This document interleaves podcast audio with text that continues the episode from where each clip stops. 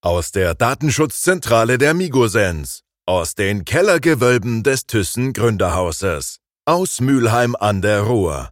Menschen, Bilder, Datenschutz. Die Silvestershow des Datenschutz Talk Podcast. Als Gäste begrüßen wir Dr. Marit Hansen, Professor Alexander Golland und Dr. Carlo Pilz. Außerdem mit Themenupdates dabei Stefan Hessel und Maximilian Hermann.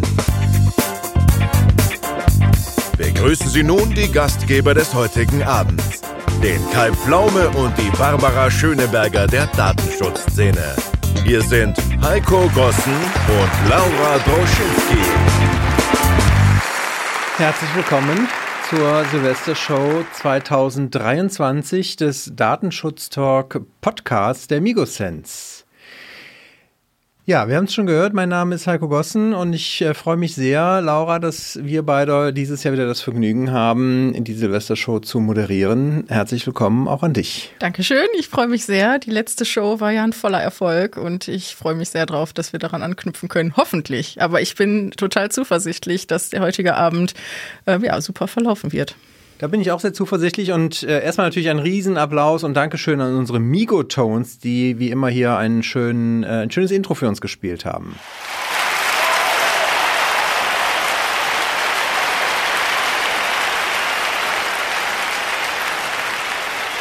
Ja, wir haben äh, verschiedene Gäste heute, haben wir schon in der Anmoderation gehört. Laura, magst du uns noch mal ganz kurz sagen, wer die einzelnen Personen genau sind und was sie machen? Ja, natürlich. Ich denke, der ein oder andere Name dürfte den Datenschutzexperten, die uns sehen und hören, auch bekannt sein. Denn zu Gast haben wir Frau Dr. Marit Hansen, Leiterin des Unabhängigen Landeszentrums für Datenschutz in Schleswig-Holstein. Dann Professor Dr. Alexander Golland, äh, Professor für Wirtschaftsrecht und Rechtsanwalt. Und ebenso begrüßen begrüßen wir hier heute Abend Dr. Carlo Pilz, Top-Anwalt im Bereich Datenschutzrecht aus Berlin und unter anderem Autor des bekannten Internetblogs Delegedata. Außerdem freuen wir uns auch wie im vergangenen Jahr auf Themenupdates. Diesmal mit Stefan Hessel zu Microsoft 365 und auch Maximilian Hermann begrüßen wir ein weiteres Mal bei uns im Datenschutz-Talk und wir schauen gemeinsam auf den aktuellen Stand der Gesetze zur EU-Digitalstrategie. Natürlich abgerundet, wieder ein bisschen Statistik, unsere lieben, nicht unsere lieben, unsere besten Outtakes und natürlich unsere persönlichen Datenschutz-Highlights aus diesem Jahr. Ja, außerdem haben wir eine Neuerung dieses Jahr. Wir hatten letztes Jahr nur so ein paar Schnipsel mal behind the scenes, was äh, das Videomaterial anging. Dieses Jahr freuen wir uns, dass wir die Gäste auch alle aufgezeichnet haben, also alle auch zugestimmt haben, datenschutzkonform eingewilligt haben in eine Au äh, Videoaufzeichnung, sodass wir die Videos auch mit den Gästen jeweils als Einzelvideos auf YouTube verfügbar machen werden. Also wer dazu die Gäste auch sehen möchte oder wer vielleicht auch sehen möchte, wie bezaubernd ähm, Laura heute aussieht, der darf natürlich auch gerne mal in die Videos reinschauen. Ja, kann ich nur zurückgeben. Ne? Ich glaube, wir haben uns dieses Jahr besonders viel Mühe gegeben. Wir haben uns Mühe gegeben, aber, und das ist natürlich ganz entscheidend, wir wären natürlich nichts ohne unsere Zuhörer. Deswegen ganz herzlichen Dank an alle, die uns regelmäßig hören oder aber auch dieses Jahr vielleicht erstmalig, weil wir natürlich hoffen, dass auch mit dieser, mit diesem großen Datenschutzjahresrückblick wir vielleicht nochmal den einen oder anderen neuen Zuhörer erreichen. Und der, dazu gehört natürlich auch ein ganz großer Dank an unsere österreichischen Zuhörer, die es in 2023 geschafft haben, uns auf Platz 1 der Business, U, äh, Business News an den Apple Podcast Statistiken zu, zu pushen.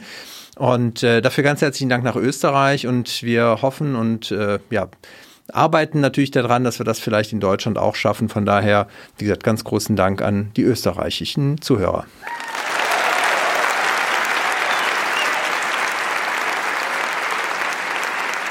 Ja, neben unseren Zuhörern ist natürlich das gesamte Team, was für die Datenschutzproduktion wichtig ist, auch ein großer Dank an dieser Stelle mal auszurichten. Neben den Sprechern, die unsere regelmäßigen Zuhörer sicherlich auch von den äh, Stimmen her schon gut kennen, sind David, Gregor und Markus. Aber wir haben natürlich auch viele, die im Hintergrund mitarbeiten. Dazu gehören zum Beispiel Sarah, Gönyl, Eugenie. Wir haben Lara, Beatrix und den Dieter, die alle im Hintergrund fleißig mitwirken, insbesondere an den Freitagen dafür sorgen, dass wir halt immer pünktlich nachmittags unsere Datenschutz-News für die Woche veröffentlichen, sodass wir halt an der Stelle doch, glaube ich, mit einer sehr guten Kontinuität unsere News- und Podcast-Folgen hier veröffentlichen. Ja, die machen alle im Hintergrund echt einen super klasse Job und ähm, wir sind sehr froh, dass wir sie haben, weil ohne das wäre das einfach nicht möglich, dass wir jeden Freitag so abliefern können. Ganz genau, so ist es. Und es ist natürlich auch total toll, dass wir heute schon die 253. Folge des Datenschutz Talk Podcast ausstrahlen und oder senden. Ich weiß gar nicht, wie es beim Podcast genau heißt. Davon haben wir 57 in diesem Jahr veröffentlicht, was ein bisschen weniger ist als letztes Jahr. Wir hatten nicht ganz so viele Themenfolgen, dieses Jahr nur fünf Themenfolgen. Aber ich finde, wie gesagt, insgesamt schon 253 Folgen äh, zu produzieren und das jede Woche mindestens eine brauchen wir uns nicht verstecken, oder? Richtig. Und wer jetzt aufgepasst hat und mitgezählt hat, weiß auch, wir haben dieses Jahr die 200. Folge gefeiert. Ähm, damals Markus und ich. Ja, ich erinnere mich gut an die Tröd. genau, richtig. Ich finde, das ist äh, eine tolle runde Zahl. Sonst haben wir da ja nicht so ein Talent drin, Rundungen zu feiern oder ähm, dass es uns bewusst ist, äh, wie, wie, äh, bei welcher Zahl wir angekommen sind. Aber nehmen wir uns vielleicht vor, dass wir ja die 300. auch wieder zelebrieren werden. Ich denke, dafür haben wir einen kleinen Applaus verdient.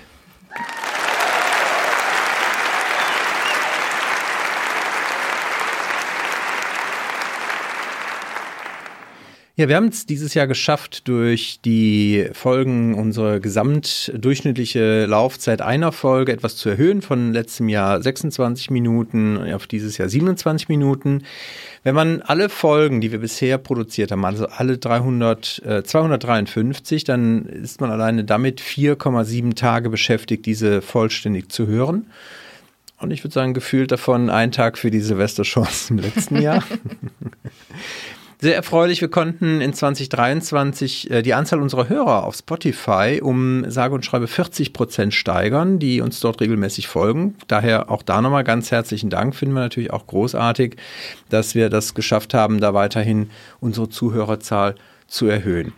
Insgesamt bei äh, Spotify, aber ich glaube, das ist halt relativ repräsentativ, haben wir 87 Prozent der Hörer, die aus Deutschland kommen, 7,5 Prozent folgen uns aus Österreich und 4,2 Prozent aus der Schweiz. Von daher glaube ich, dass wir doch relativ gut abgedeckt sind im deutschsprachigen Raum. Von daher auch nochmal hier an natürlich Deutsch, äh, an, Schweiz und Österreich nochmal einen großen Dank, dass wir es äh, da auch, obwohl wir halt aus den Ländern nicht vielleicht ganz so viele Themen immer in unseren News haben, trotzdem schaffen regelmäßig auch Leute zu erreichen.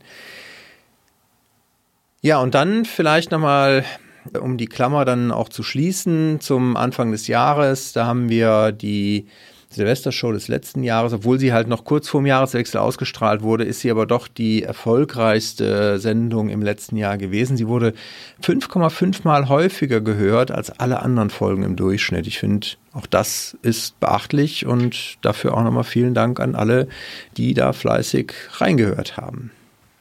Laura, ich würde vorschlagen, bevor wir jetzt hier zu sehr uns mit Statistik noch weiter aufhalten, steigen wir mal ein und begrüßen unseren ersten Gast. Was meinst du? Super Idee. Begrüßen Sie mit uns unseren ersten Gast. Er ist Lehrbeauftragter für Datenschutzrecht an der Universität Oldenburg, der Fernuni in Hagen und Professor für Wirtschaftsrecht in Aachen. Ebenso ist er tätig als External Expert des Europäischen Datenschutzausschusses und zählt zu den Top-Anwälten im Datenschutzrecht. Seine Datenschutzexpertise wird abgerundet durch die Themenfelder Telemedien, Plattform sowie IT-Sicherheitsrecht und auch als Autor einiger Publikationen zum Datenschutzrecht und Schriftleiter der Fachzeitschrift Datenschutzberater ist er bekannt. Nach Stationen in Bochum, Brüssel und Washington DC begrüßen wir ihn nun heute beim Datenschutz Talk Podcast. Wir freuen uns sehr, dass er bei uns ist. Herzlich willkommen, Professor Dr. Alexander Golland.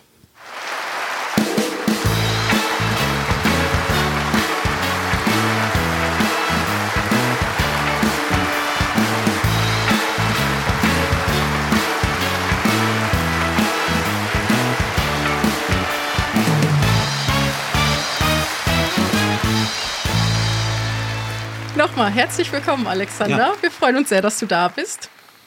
Ich freue mich, bei euch sein zu dürfen, freue mich, in diesem Podcast zu Gast sein zu dürfen und äh, ja, mitwirken zu dürfen. Freue mich über interessanten Austausch, den wir jetzt gemeinsam angehen können. Und danke nochmal für die Einladung. Sehr, sehr gerne. Ja, wie gesagt, du hast uns noch gefehlt in unserer Runde. Und ja, ich freue mich auch persönlich sehr, dass du heute da bist.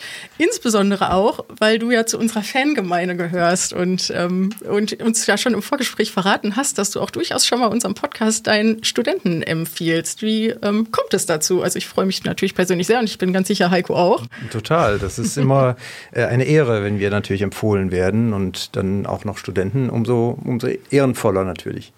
Genau, also ähm, ich unterrichte Datenschutzrecht immer im Sommersemester an der FH Aachen.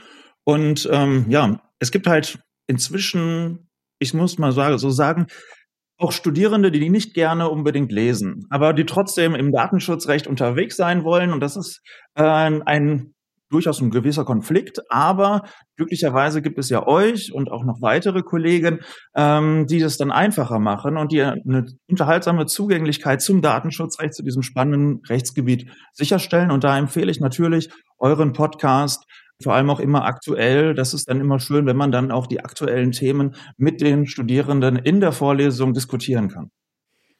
Jetzt haben wir in der Vorstellung ja schon gehört, dass du eine Vielzahl an Rollen hast. Lehrbeauftragter, du warst aber auch Berater bei äh, PwC, dann bist du, wenn wir das der Vita richtig entnommen haben, auch für den EDPB beratend tätig, also den Europäischen Datenschutzausschuss, bist Autor, Moderator, Datenschutzinfluencer. Was macht dir denn davon den ganzen Rollen eigentlich am meisten Spaß?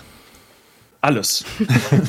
also fangen wir, fangen wir mal hinten an. Also ich gehöre zu diesem sogenannten äh, External Expert Pool des European Data Protection Board. Das sind ein Haufen Leute, die dann aus verschiedensten Bereichen aus Wissenschaft und Wirtschaft zusammenkommen, wo allerdings, muss man dazu sagen, noch kein allzu großer Austausch stattfindet. Also seit ich da aktiv bin, das ist jetzt seit ungefähr einem Jahr, gab es einmal eine größere Telefonkonferenz. Jetzt gibt es im Februar nochmal eine oder Ende Januar, Anfang Februar gibt es eine größere Besprechung, wo man sich austauscht über, ja, was beschäftigt uns aktuell im Datenschutzrecht? Was sind so Herausforderungen, mit denen man umgehen muss? Auch in Richtung, was kann man vielleicht besser machen? Aber so viel Austausch findet da tatsächlich noch gar nicht statt. Hm.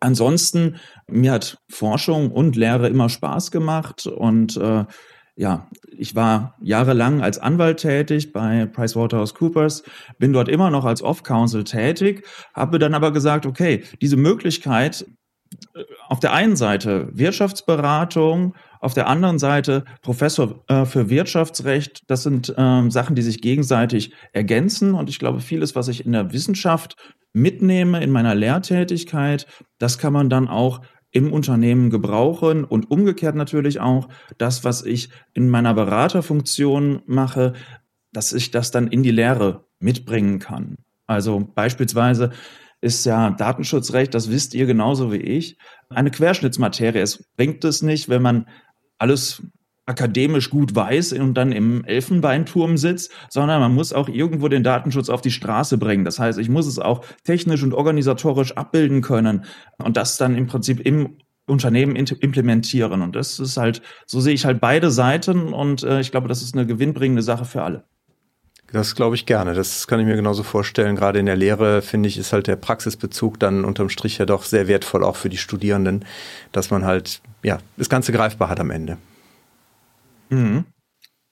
Also auf jeden Fall, das äh, auch äh, da weiß, kann man dann direkt Fälle diskutieren, ähm, die man dann in der Praxis mitnimmt oder auch Verfahren, die man dann in eurem Podcast hört, dann frisch mit den Studierenden zu diskutieren und das macht dann macht dann Spaß und äh, ja die Lehre ist halt ein Bestandteil des Professorendaseins. Äh, das, der andere ist natürlich die Forschung und auch das macht mir wie ihr ja schon erwähnt habt, Publikationstätigkeit, das macht natürlich Spaß. Hast du denn irgendwas, wo du sagst, okay, das fehlt mir noch in meiner Liste? Das ist was, ähm, das wird mich immer noch mal reizen oder ich habe es ähm, bis dahin äh, fehlten mir noch Dinge oder die richtigen Kontakte. Sowas gibt's ja auch. Ähm, ich glaube, du hast mal in einem anderen Format gesagt, hat es auch viel ähm, viel, viel durch Zufall geprägt, dass du die richtigen ähm, Personen zum richtigen Zeitpunkt kennengelernt hast. Aber hast du irgendwelche Pläne noch für die Zukunft? Konkrete Pläne aktuell aktuell nicht, aber ich bin auch ja erst seit ja, zwei Jahren Professor. Das heißt, ich bin relativ frisch dabei. Was fehlt mir in meinem in meiner Vita, weiß ich gar nicht so genau. Vielleicht äh, das Parteibuch, um Datenschutzbeauftragter zu werden, also Landes- oder Bundesdatenschutzbeauftragter. Äh, das ist ja ein politischer Posten, aber ansonsten, ah, jetzt habe ich ein sensibles Datum verarbeitet.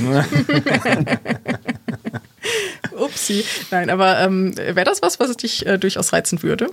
Also Landesdatenschutzbeauftragter zu ja, werden? Also wäre perspektivisch schon eine Sache, die ich ganz interessant finde. Also auch wenn man da, wenn man da äh, viel gestaltend sein kann, weil man da, glaube ich, viel Einfluss hat äh, in da, auf das gelebte Datenschutzrecht. Deswegen finde ich das schon eine interessante Sache, aber habe jetzt keine aktuellen Ambitionen. Jetzt sind wir ja heute zusammengekommen, um auf das Jahr 2023 zurückzublicken. Und es war ein Jahr, wo wir auch verschiedene Urteile auf höchster gerichtlicher Ebene der EU hatten, beim Europäischen Gerichtshof. Es waren, glaube ich, doch viele Entscheidungen, die äh, halt auch im Datenschutz vielleicht das eine oder andere nochmal klargestellt haben. Welche der Entscheidungen in diesem Jahr des EuGH hat dich am meisten überrascht und warum? Überraschen. Überraschen ist eine gute Frage. Also ähm, ich sag mal, eine Entscheidung hat mich persönlich sehr, sehr befasst. Ähm, das ist die Entscheidung, äh, da ging es um Facebook, Bundeskartellamt gegen Facebook. War, glaube ich, C300, nee, C300 war Schadensersatz. C252 aus 21 müsste es gewesen sein. Und äh, da geht's dann sind halt ganz zentrale Fragen. Wie funktioniert das eigentlich mit dem berechtigten Interesse? Auch wirtschaftlich relevante Fragen. Ähm, personalisierte Werbung, ist das über ein berechtigtes Interesse zu rechtfertigen? Oder kann ich vielleicht eine Einwilligung, ich sag mal, in, in den Vertrag hinein verschieben, um dadurch diese hohen Anforderungen an die Einwilligung zu umgehen EuGH hat sich da klar positioniert und gesagt, nein, das ist nicht möglich. Und ähm, ja, jetzt sehen wir heutzutage dann bei Facebook, wir haben die Wahl zwischen einem bezahlten Zugang, einem, einem Facebook-Abo, das gleiche bei Instagram und so weiter, also bei allen Diensten des Meta-Konzerns. Einerseits die Möglichkeit zu bezahlen Andererseits dann äh, die Möglichkeit, personalisierter Werbung zuzustimmen. Und ähm, das, das Urteil finde ich in so vieler Hinsicht so spannend, nicht weil ich meine, also ich habe meine Dissertation damals äh, zum Datenschutz in sozialen Netzwerken geschrieben. Deswegen bin ich, ist das so meine Entscheidung des Jahres. Ähm, aber auch weil die ganzen Fragen rund um das äh, Bezahlen mit Daten in Anführungszeichen zumindest angeklärt wurden. Ich vielleicht nicht abschließend, aber ja, da wird schon steckt eine ganze Menge Sprengstoff drin. Dann, was sind sensible Daten, dass ich, wenn allein der Aufruf einer Webseite, dass wenn diese bestimmten Bezug hat zu sensiblen Datenkategorien im Sinne des Artikel 9, ähm, dass das bereits schon ähm, eine Verarbeitung sensibler Daten sein soll. Und ja, das sind super spannende Fragen. Ich bin auch ein großer Fan dieser ent entgeltlichen Alternativzugänge und ähm, die sich dann halt auch in der wirtschaftlichen Praxis niederschlagen, wie man sieht. Es ist ja jetzt tatsächlich noch die Frage, inwieweit das halt wirklich auch als angemessenes Entgelt bewertet werden kann. Dazu hat ja Thomas Fuchs neulich nochmal auch gesagt, dass er das halt in enger Abstimmung mit dem Bundeskartellamt macht. Aber ich finde es halt wirklich, ist nochmal jetzt ein spannender Prozess, wie dann am Ende dieser Preis vielleicht auch von den Aufsichtsbehörden gesehen wird dafür. Ja, also die DSK hat sich ja da auch äh, positioniert, oder war es das EDPB in einem Paper, wo es darum ging, äh, entgeltliche Alternativzugänge, was ist das angemessene Entgelt? Und das, ja, das kann ich natürlich auf verschiedenste Weise versuchen zu berechnen. Also es gibt dann Versuche, sich dem anzunähern, was würde man mit den Daten verdienen oder was also beziehungsweise was würde man mit der Datenverarbeitung verdienen, besser gesagt. Das Zahlen mit Daten ist ja mehr so eine Art Datennutzungslizenz. Oder, oder äh, nähert man sich dem über die Nutzungsintensität des Nutzers, was ist jetzt der angemessene Preis oder äh, macht man dann einen Vergleich mit anderen Diensten? Also das ist wirklich spannend und äh, da bin ich auch wirklich, da wird sicherlich noch das ein oder andere Urteil auf uns zukommen. Ganz sicher. Hattest du denn äh, darüber hinaus, also jetzt, ja klar, ne, bezahlen mit Daten, ähm, Schwerpunkt im, in 2023, aber ähm, was hat dich darüber hinaus noch bewegt in der Datenschutzwelt? Hast du noch Themen, die dir besonders in Erinnerung geblieben sind, die auch deinen Alltag geprägt haben? Ja, also ganz sicher hat das Data Protection Framework, Data Privacy Framework Data Protection Framework, ich weiß es gerade gar nicht so genau, äh, also das TADPF, Transatlantic Data Protection Framework. Das wiederum hat mich sehr befasst, äh, einfach weil ich das interessant finde, was mit der Executive Order ähm, einherging in den USA an Änderungen. Aber auch, weil ich glaube, dass uns das nachhaltig noch beschäftigen wird und weil es natürlich für die Wirtschaft mega relevant ist, bis hin zu ganz praktischen Fragen. Wenn ich jetzt Daten exportieren möchte an ein Unternehmen und das ist jetzt vielleicht noch nicht zertifiziert nach dem ähm, Privacy, Data Privacy Framework. Ja, wie gehe ich damit um in der Praxis? Und ähm, dass man dann vielleicht aufschiebend bedingte SCCs, also Standarddatenschutzklauseln, abschließt, das ist, finde ich, eine sehr spannende Sache. Und ich glaube auch, dass dieses, ähm, dass dieses Data Privacy Framework uns noch in der Rechtsprechung befassen wird. Mal vorsichtig ausgedrückt. Was ist so deine, also erstmal, ich glaube, zu dem Thema, wie geht man in der Praxis am besten damit um? Das empfehlen wir unseren Kunden halt auch, dass wir ergänzend immer die äh, Standardvertragsklauseln sowieso als auch Fallback-Lösung abschließen und das kann natürlich auch dann behilflich sein, wenn halt das Unternehmen noch gar nicht sich hat zertifizieren lassen. Aber wie ist so deine Einschätzung, wenn du sagst, es beschäftigt uns noch? Hast du eine persönliche Prognose, ob das Bestand halten wird beim nächsten Mal, wenn es vor dem EuGH liegt? Also der EuGH hatte ja damals ähm, bei der, bei der Schrems 2 Entscheidung, hatte er sich so ein bisschen an dieser nicht zielgerichteten Datenerfassung gestört vor allem. Also die sogenannte, das was wir im US-Recht Bulk Collection nennen, das ist weiterhin erlaubt. Also das ist erstmal das, das, der eine große Aspekt. Also diese nicht zielgerichtete Datenerfassung ist weiterhin erlaubt, nur steht unter zusätzlichen Voraussetzungen, nur für bestimmte Zwecke beispielsweise. Aber diese Zwecke, die können auch durch den, ähm, äh, durch den Präsidenten der USA jederzeit geändert werden. Das heißt, diese Liste an Zwecken ist erweiterbar.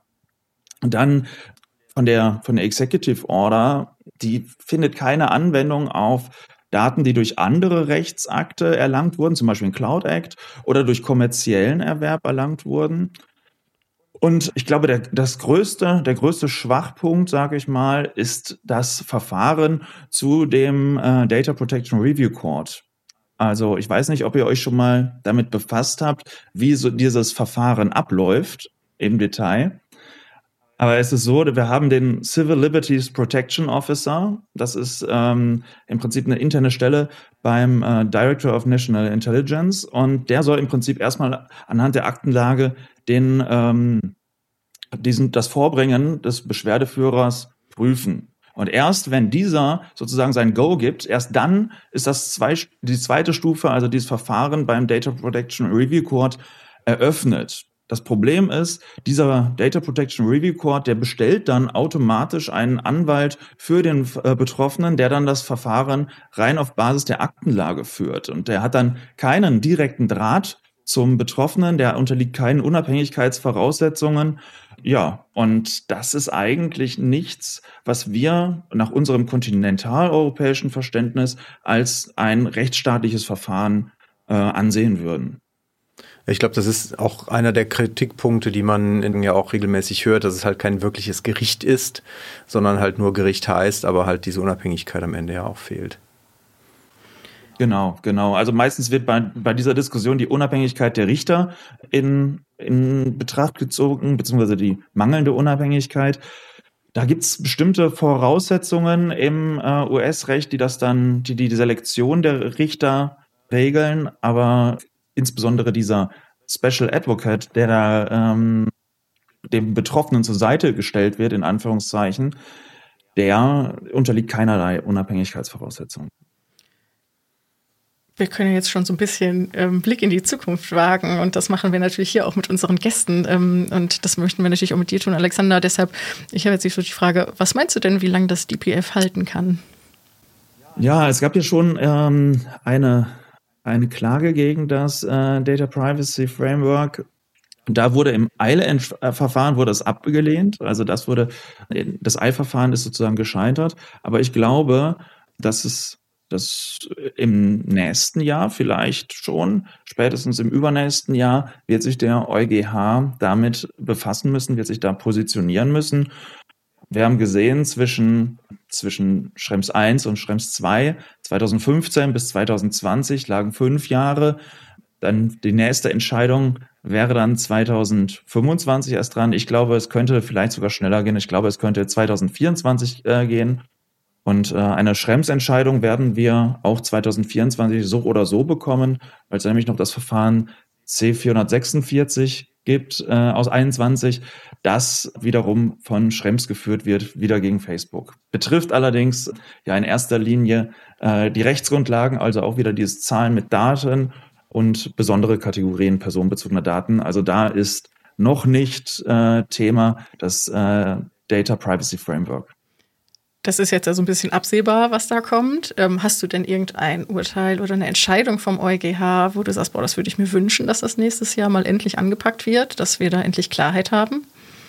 Ja, ich würde tatsächlich sagen, das ist dieses, ähm, diese Frage mit dem Zahlen mit Daten und auch die, ähm, da ist nämlich steht noch zur, zur Debatte, ob jetzt eine Äußerung über die eigene sexuelle Orientierung bei einer Podiumsdiskussion das erlaubt, äh, sich dann auf sechs, ach, sorry, auf Artikel 9 2e zu stützen als soziales Netzwerk. Das ist eine ganz spannende Kiste. Also die Reichweite des Begriffs der sensiblen Daten beziehungsweise besonderen Kategorien der personenbezogenen Daten, die vom EuGH sehr, sehr weit in den vergangenen Entscheidungen interpretiert wurde, das wird spannend, wie der EuGH das wieder einfängt, denn ansonsten ist alles sensibel, was wir verarbeiten. Mhm.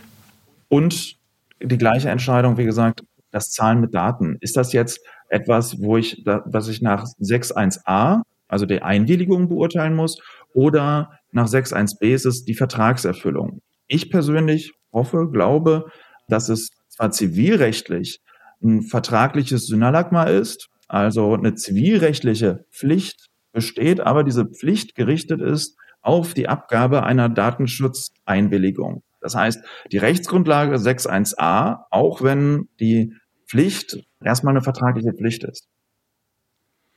Ja. Da muss man differenzieren zwischen Zivilrecht und dem Datenschutz. Ja. Ja, das ist schon spannend, ne? weil ich meine, alleine jetzt, wenn man ähm, Laura sich ansieht, äh, trägt eine Brille, also ich meine, im Grunde genommen ist es ja auch dann schon eine besondere Art Kategorie personenbezogener Daten. Eine daraus sich ableitende Sehschwäche wäre jetzt sozusagen ja schon das, was man dann in Frage stellen müsste, ob das dann schon erhöhte Anforderungen hat.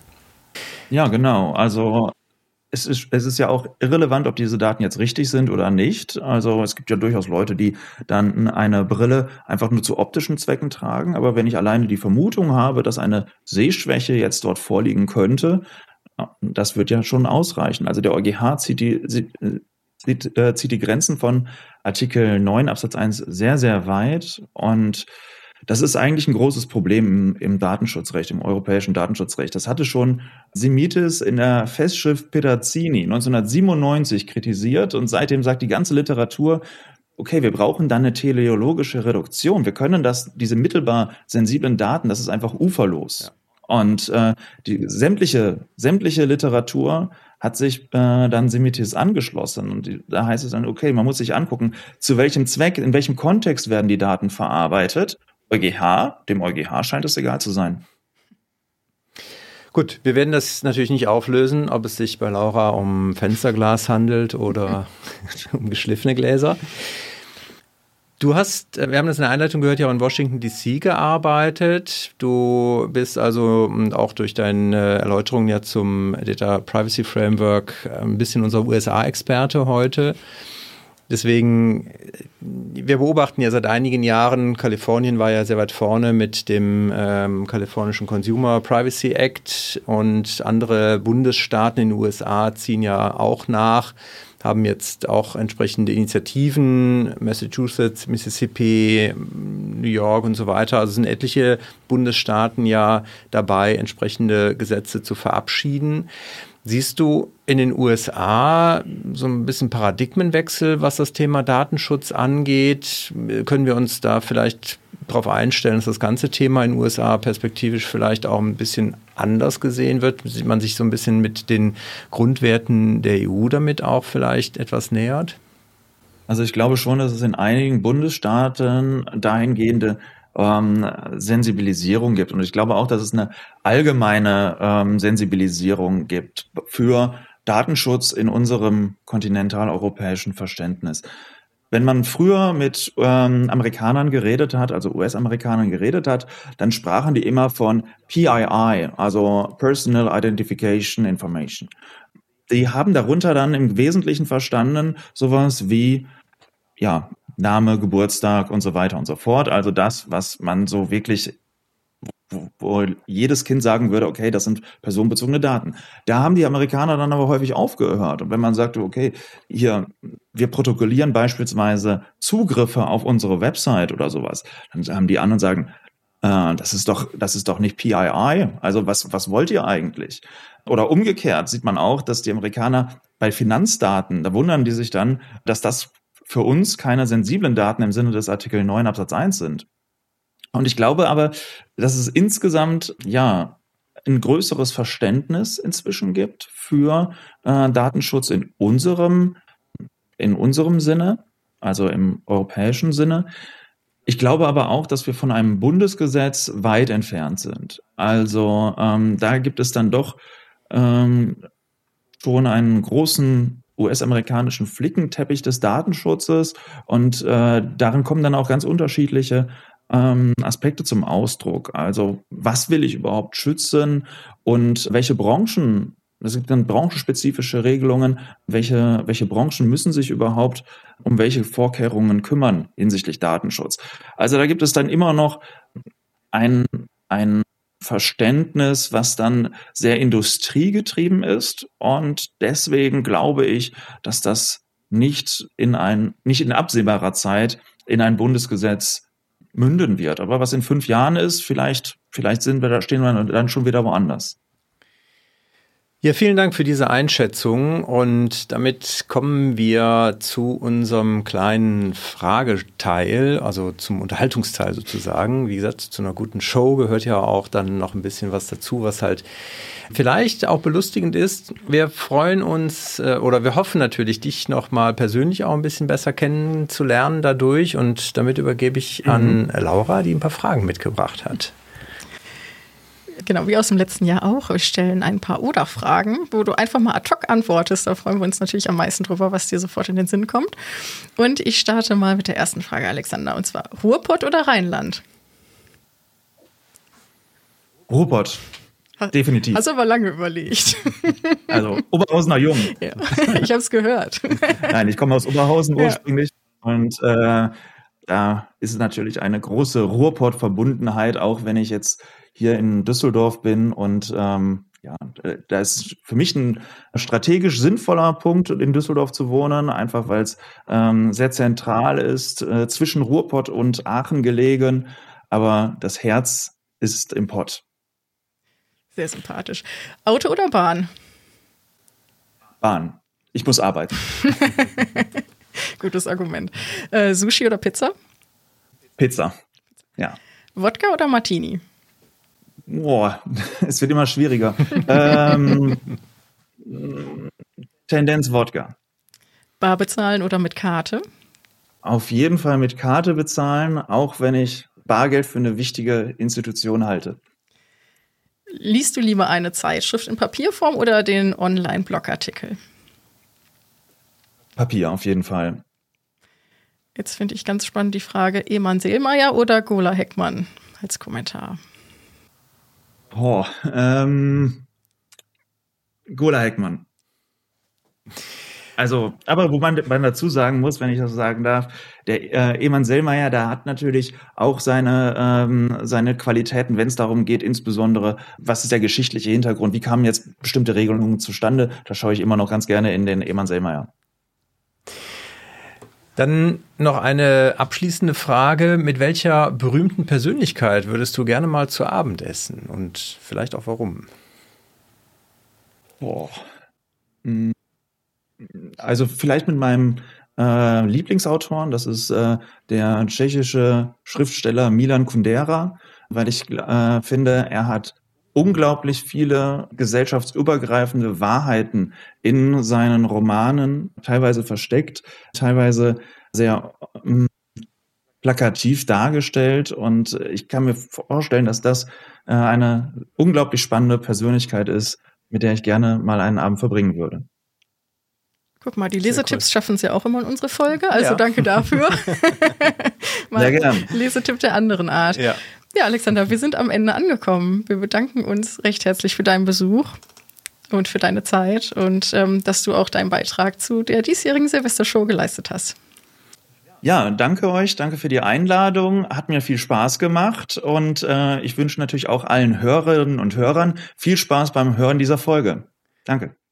Ja, und damit ein Applaus für Alexander Golland. Vielen Dank.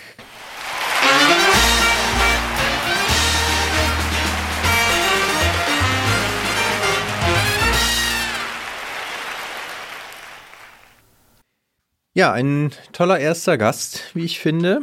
Und wir gucken nun im nächsten Programmpunkt auf das erste Quartal zurück. Was hatten wir an Themen alles mit dabei? Und wer unsere Folge im letzten Jahr gehört hat, weiß natürlich, wir haben da auch was vorbereitet. Und wir hören einmal rein in die Top-Themen des ersten Quartals in 100 Sekunden. Nämlich Meta soll wegen eines Datenschutz oder wegen Datenschutzverstößen 390 Millionen Euro Strafe zahlen.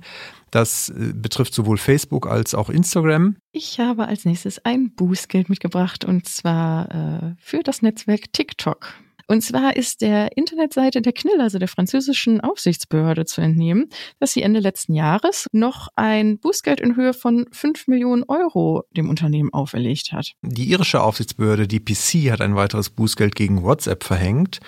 Empfänger ist also die WhatsApp Ireland Limited und die soll 5,5 Millionen Euro zahlen. Äh, mein Bußgeld ist nicht ganz so hoch. In Magdeburg ähm, ist das verhängt worden gegen das Uni oder die Uniklinik. Das Bußgeld ist mit 9000 Euro, finde ich, relativ niedrig ausgefallen. Ich habe als nächstes eine druckfrische Entscheidung des Europäischen Gerichtshofs mitgebracht. Diese hat sich mit der Abberufung vom betrieblichen Datenschutzbeauftragten befasst und diese darf vom deutschen Gesetzgeber an strengere Voraussetzungen geknüpft werden, als im EU-Recht vorgesehen. Der BFD hat dem Bundespresseamt den Betrieb seiner Facebook-Fanpage untersagt. Die Bundesregierung muss also den Betrieb ihrer Facebook-Fanpage einstellen. Äh, Wolfgang Büchner, der sieht nämlich keine Veranlassung, den Betrieb der Fanpage der Bundesregierung innerhalb der gesetzten vier Wochenfrist einzustellen. Im französischen Parlament wurde nun ein Gesetzentwurf gebilligt, der einen breiten Einsatz von Kameras zur intelligenten Videoüberwachung in Echtzeit während der Olympischen Spiele 2024 in Paris vorsieht. Was aber sehr unangenehm ist, finde ich, für ChatGPT und auch für die Nutzer, ist, dass es tatsächlich schon einen Leck gegeben hat. Am 20. März sollen nämlich sensible Informationen äh, von ChatGPT-Nutzern in anderen Chats aufgetaucht sein. Ja, doch äh, wieder eine Vielzahl an Themen, die wir offensichtlich hatten. Und das waren ja nur die Top-Themen. Also man ist doch immer wieder beeindruckt, finde ich, wie viele News wir jede Woche hier haben. Was war denn so für dich, Laura, das, was dich am meisten bewegt hat?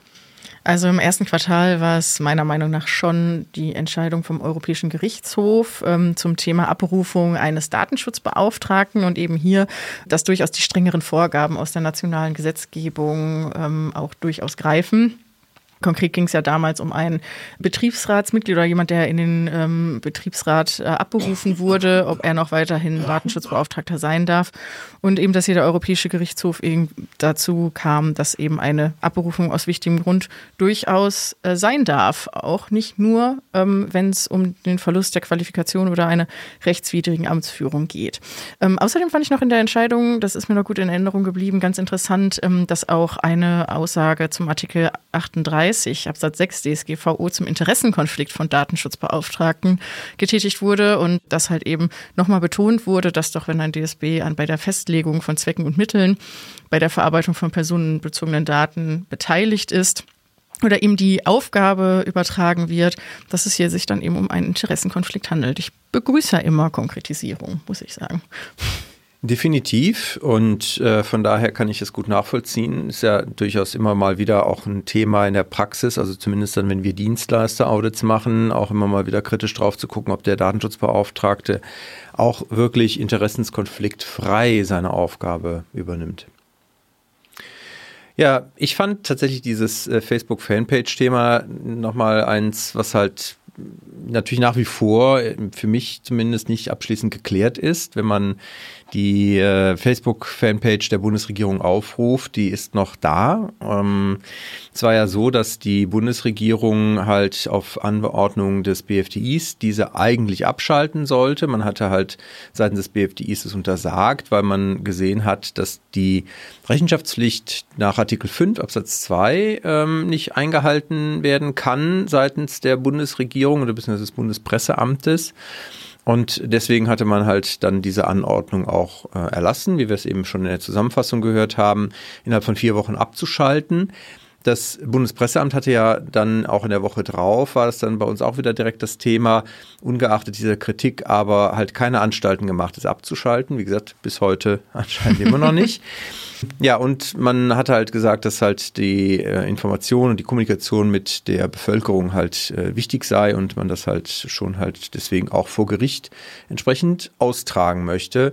Man hat am 17. März noch, also wirklich dann innerhalb von einer Woche, wohl die Klage beim Verwaltungsgericht Köln eingereicht. Ich bin aber auch ehrlich, ich habe seitdem nichts mehr davon gehört und auch eine kurze Recherche hat jetzt nichts zutage gefördert, dass es dort eine Entscheidung gab. Also von daher gehe ich mal davon aus, dass dieses Verfahren noch anhängig ist. Das wird wahrscheinlich so sein. Ja, ich würde sagen, das äh, ist doch schon mal ein ganz guter erster Rückblick gewesen und wir gucken jetzt mal, wen wir als nächstes auf unserer Gästeliste stehen haben. So machen wir das. Wir begrüßen nun einen weiteren Gast in unserer Show. Er zählt laut Handelsblatt zu Deutschlands besten Anwälten im Bereich Datenschutzrecht und IT-Recht.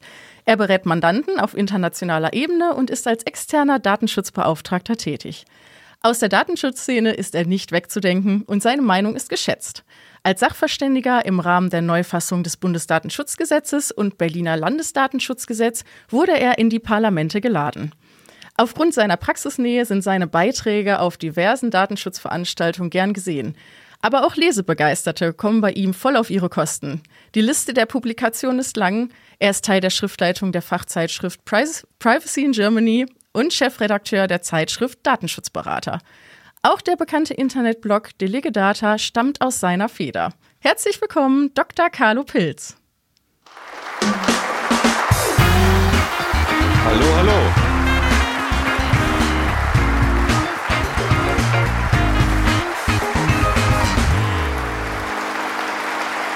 Carlo. Sehr schön. Herzlich willkommen. Wir freuen uns sehr, dass du da bist. Ja, vielen Dank für die Einladung und vielen Dank für die tollen Worte. Da fühle ich jetzt gewissen Druck, aber bek bekommen wir hin. Du musst jetzt schon abliefern, ja. so viel ist klar. Ja, ja. ja die Latte liegt natürlich äh, hoch, aber ich glaube, da machen wir uns wenig Sorgen, dass du die reißen wirst. Von daher ganz, ganz entspannt. Dein Besuch heute hier in unserer Silvestershow des Datenschutz Talk reiht sich ja in eine Vielzahl von Veranstaltungen ein, welche wir ja jetzt auch unterjährig immer wieder dich äh, beobachten konnten auf verschiedensten Formaten. Welche der ganzen Veranstaltungen, wo du dieses Jahr unterwegs warst, hat dir denn eigentlich am besten gefallen? Oh, das ist ja eine schwierige Frage. Ne? Bei manchen Veranstaltungen bin ich ja auch direkt involviert. Also natürlich ist die Datenschutzkonferenz in Düsseldorf immer ein Highlight des Jahres. Ähm, das macht schon immer sehr viel Spaß. Ist einerseits groß, man trifft viele Leute, ja, und wir versuchen da auch sehr divers die Themen reinzustreuen, dass für jeden was dabei ist. Genauso machen wir aber auch Veranstaltungen wie unsere regelmäßigen Treffen, zum Beispiel beim Bitkom, ja, oder Privacy Conference beim Bitkom, machen mir auch sehr viel Spaß ich finde es immer spannend, wenn man, das klang ja schon auch in der Anmoderation an, äh, wenn man nicht, sich nicht zu sehr von der Praxis entfernt, auch in der Veranstaltung. Ja, also ich glaube, natürlich haben auch wissenschaftliche Veranstaltungen definitiv ihre Berechtigung, gerade auch im Datenschutzrecht, aber für uns aus der Praxis kommt, für die Praxis arbeitend, äh, sind natürlich die Veranstaltungen, wo es wirklich hands-on um, um Themen aus der Praxis geht, immer, immer wertvoll und besonders interessant. Vor allem, wenn man es da auch äh, auf eine breite Masse an Empfänger streuen kann. Ne? Also ich sag mal, jeder hat ja so einen anderen Background, ähm, der so eine Veranstaltung besucht. Ähm, ich finde immer, dass das eigentlich mal ganz schön ist, wenn es so viele, viele verschiedene Themen in so eine Veranstaltung schaffen. Auf jeden Fall. Und äh, neben dem ganzen Inhaltlichen ist das drumherum natürlich auch immer noch wichtig. Ne? Also ich fahre gerne auf Veranstaltungen, wo es halt schön ist und wo nette Leute sind. Ja, und da gibt's äh, ne, also Datenschutzkonferenz oder GDD auch sehr schön Sommerworkshops an der Küste. Es ist sehr vielfältig. Ein äh, Privileg für uns, der wir in diesem Bereich unterwegs sind. Es gibt tolle Veranstaltungen über das Jahr, ja. Ja, und du bist ja auch jemand, der dann auch das nutzt, mit den Menschen halt zu sprechen und zu netzwerken. Und das ist halt das, was ich auch nach Corona jetzt äh, sehr dankbar bin, dass es halt wieder zugenommen hat, wir halt wieder mehr wirklich auch persönlichen Kontakt mit den Menschen haben. Ja, das ist äh, also meine Erfahrung auch aus den, den Vortragstätigkeiten und Seminaren ist, es ist es ist einfach ein Unterschied, ob ich online vortrage oder auch als Teilnehmer. Ich bin ja auch ganz oft Teilnehmer selber.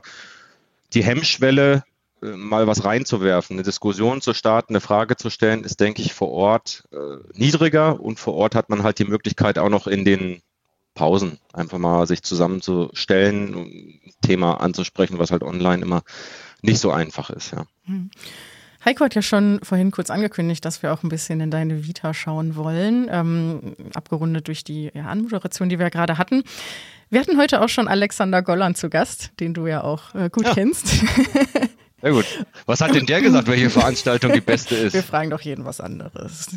Ach so, okay.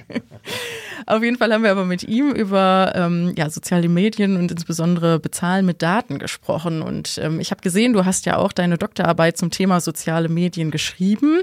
Ähm, ein paar Jahre sind seitdem vergangen. Wie siehst du das Thema heute? Hat sich da für dich was geändert?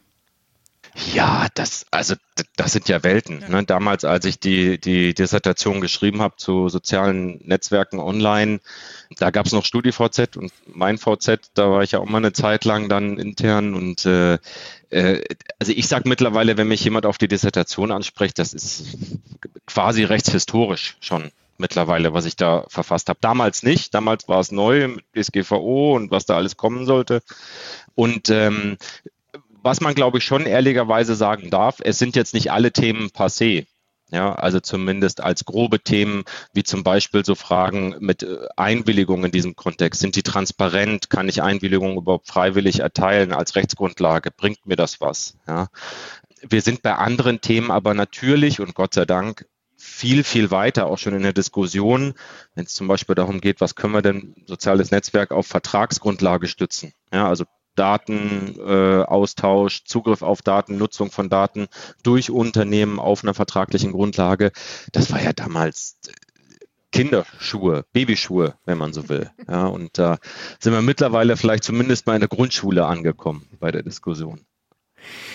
Ja, das war jetzt der, der Blick ein paar Jahre zurück. Die ähm, ja, heutige Show geht ja vor allen Dingen um den Rückblick nochmal auf das äh, jetzt vergangene Jahr 2023. Und auch da ist ja doch einiges passiert. Was war jetzt aus deiner persönlichen Perspektive heraus das, was das Jahr 2023 im Datenschutz geprägt hat? Und vielleicht neben der rein persönlichen Sicht auch, was hat dich dann auch beruflich vielleicht so mit Mandanten oder auf Veranstaltungen auch besonders beschäftigt? Mhm. Also äh, was mich, also Trennung persönlich, beruflich ist sowieso schwer im Datenschutzrecht. Ne? Also stimmt, ganz ja. abschalten kann man, kann man, finde ich, nie. Wobei ich nicht derjenige bin, der persönlich anfängt, irgendwelche Cookie-Banner sich durchzulesen. Das, wenn ich privat surfe, das mache ich nicht. Aber bist ähm, du, Entschuldigung, wenn ich da nachfrage, bist du einer, der dann ja? immer auf alle akzeptieren oder auf alle ablehnen klickt? Ich mache mal die, die salmonische Antwort, wenn es einen alle ablehnen-Button gibt, dann mache ich ablehnen. Ja, wenn es akzeptieren gibt und nichts anderes, dann mache ich halt akzeptieren. Ich bin eher der Typ, ich, ich will schnell dahin, wo ich hin will. Wie die meisten, glaube ich. Ähm, ja. ja, und sonst an Themen, was uns, glaube ich, alle beschäftigt hat, war diese Flut an äh, Rechtsprechung, die wir einfach 2023 hatten, äh, sei es äh, auf europäischer Ebene, was ja schon gereicht hätte. Ja, also allein die ganzen Entscheidungen und Urteile, die kamen vom Europäischen Gerichtshof und wir sind noch nicht am Ende. Ich habe jetzt heute gesehen, morgen kommt ja noch ein Urteil vom EuGH im Datenschutzrecht. Also äh, würde mich, hätte mich nicht gewundert, wenn die Weihnachten auch noch da einen raushauen. Also das hat uns, glaube ich, schon in der beruflichen Praxis sehr, sehr beschäftigt, weil man ja auch als Berater immer schauen muss, sei es intern oder extern. Ich muss ja wissen, was da gesagt wird. Ich muss ja wissen, wie das äh, die, die datenverarbeitenden Stellen beeinflusst. Auftragsverarbeiter oder Verantwortlicher erstmal egal. Und die Kunden verlangen ja auch zu Recht eine entsprechende Beratung und da up to date zu bleiben. Und das ist nur europäische Ebene. Das finde ich schon, das ist eine Herausforderung. Und da sprechen wir noch gar nicht über die ganzen Klagen zu Facebook-Scraping, Schadensersatz, zu Auskunftsansprüchen durch die Arbeitsgerichte. Also das, äh, das nehme ich zunehmend auch als herausfordernd wahr. Ja, also dass man da überhaupt up-to-date bleibt, das, das äh, erfordert schon Disziplin und auch Aufwand. Was aber andererseits auch gut ist, weil wir haben uns ja immer alle Rechtsklarheit gewünscht und, und dass mal jemand sagt, okay, wie ist das denn jetzt bei der Auslegung mit der DSGVO? Und damit müssen wir aber dann noch umgehen. Ja? Also wenn wir es uns wünschen, dann wird der Wunsch erfüllt vom EuGH. Vielleicht nicht immer, wie man das inhaltlich sich erhofft hat, aber man muss halt damit umgehen. Und das wird uns sicherlich auch noch die nächsten Jahre befassen. Wir sind ja jetzt nicht am Ende äh, mit, mit der Auslegung und Anwendung der DSGVO. Und ähm, ja, also rückblickend ganz, ganz allgemein gesprochen, glaube ich, diese stetige Entwicklung im Datenschutzrecht ja. ja. und immer Neuigkeiten, auch Behördenansichten, was aber auch den Reiz ausmacht. Wenn ihr in andere Rechtsbereiche, äh, Rechtsbereiche guckt, wo, wo, hast du das, dass im Grunde alle zwei oder drei Wochen was Neues kommt? Meine, das hat ja mit der DSGVO auch wirklich einfach Fahrt aufgenommen. Das hatten wir halt äh, unter der alten Rechtslage natürlich gar nicht in dieser Intensität und erst recht nicht äh, auf dieser äh, gerichtlichen Ebene. Aber auch ein Grund, warum wir ja, du hast es angesprochen, das Up-to-Date-Bleiben halt als enorm wichtig erachten. Auch einer der Gründe, warum wir gesagt haben, wir machen halt diese wöchentlichen News-Formate in unserem Podcast, weil es halt ja, für die Zuhörer natürlich und für die ganz vielen Datenschützer in dieser Welt natürlich relevant ist, aber vor allen Dingen auch für uns selber, für unser eigenes Team. So ist unser Podcast ein Stück weit entstanden, weil wir gesagt haben, wir, wir schaffen halt erstmal damit eine Basis, mit der wir halt alle mal auf einen aktuellen Stand auch kommen. Jetzt hast du ja in, in ähm, vielen Themen ja auch Schwerpunkte, du machst viel auch in betroffenen äh, Anfragen, betroffenen Rechte äh, bist du unterwegs. Dann hatten wir aber etliche Bußgelder.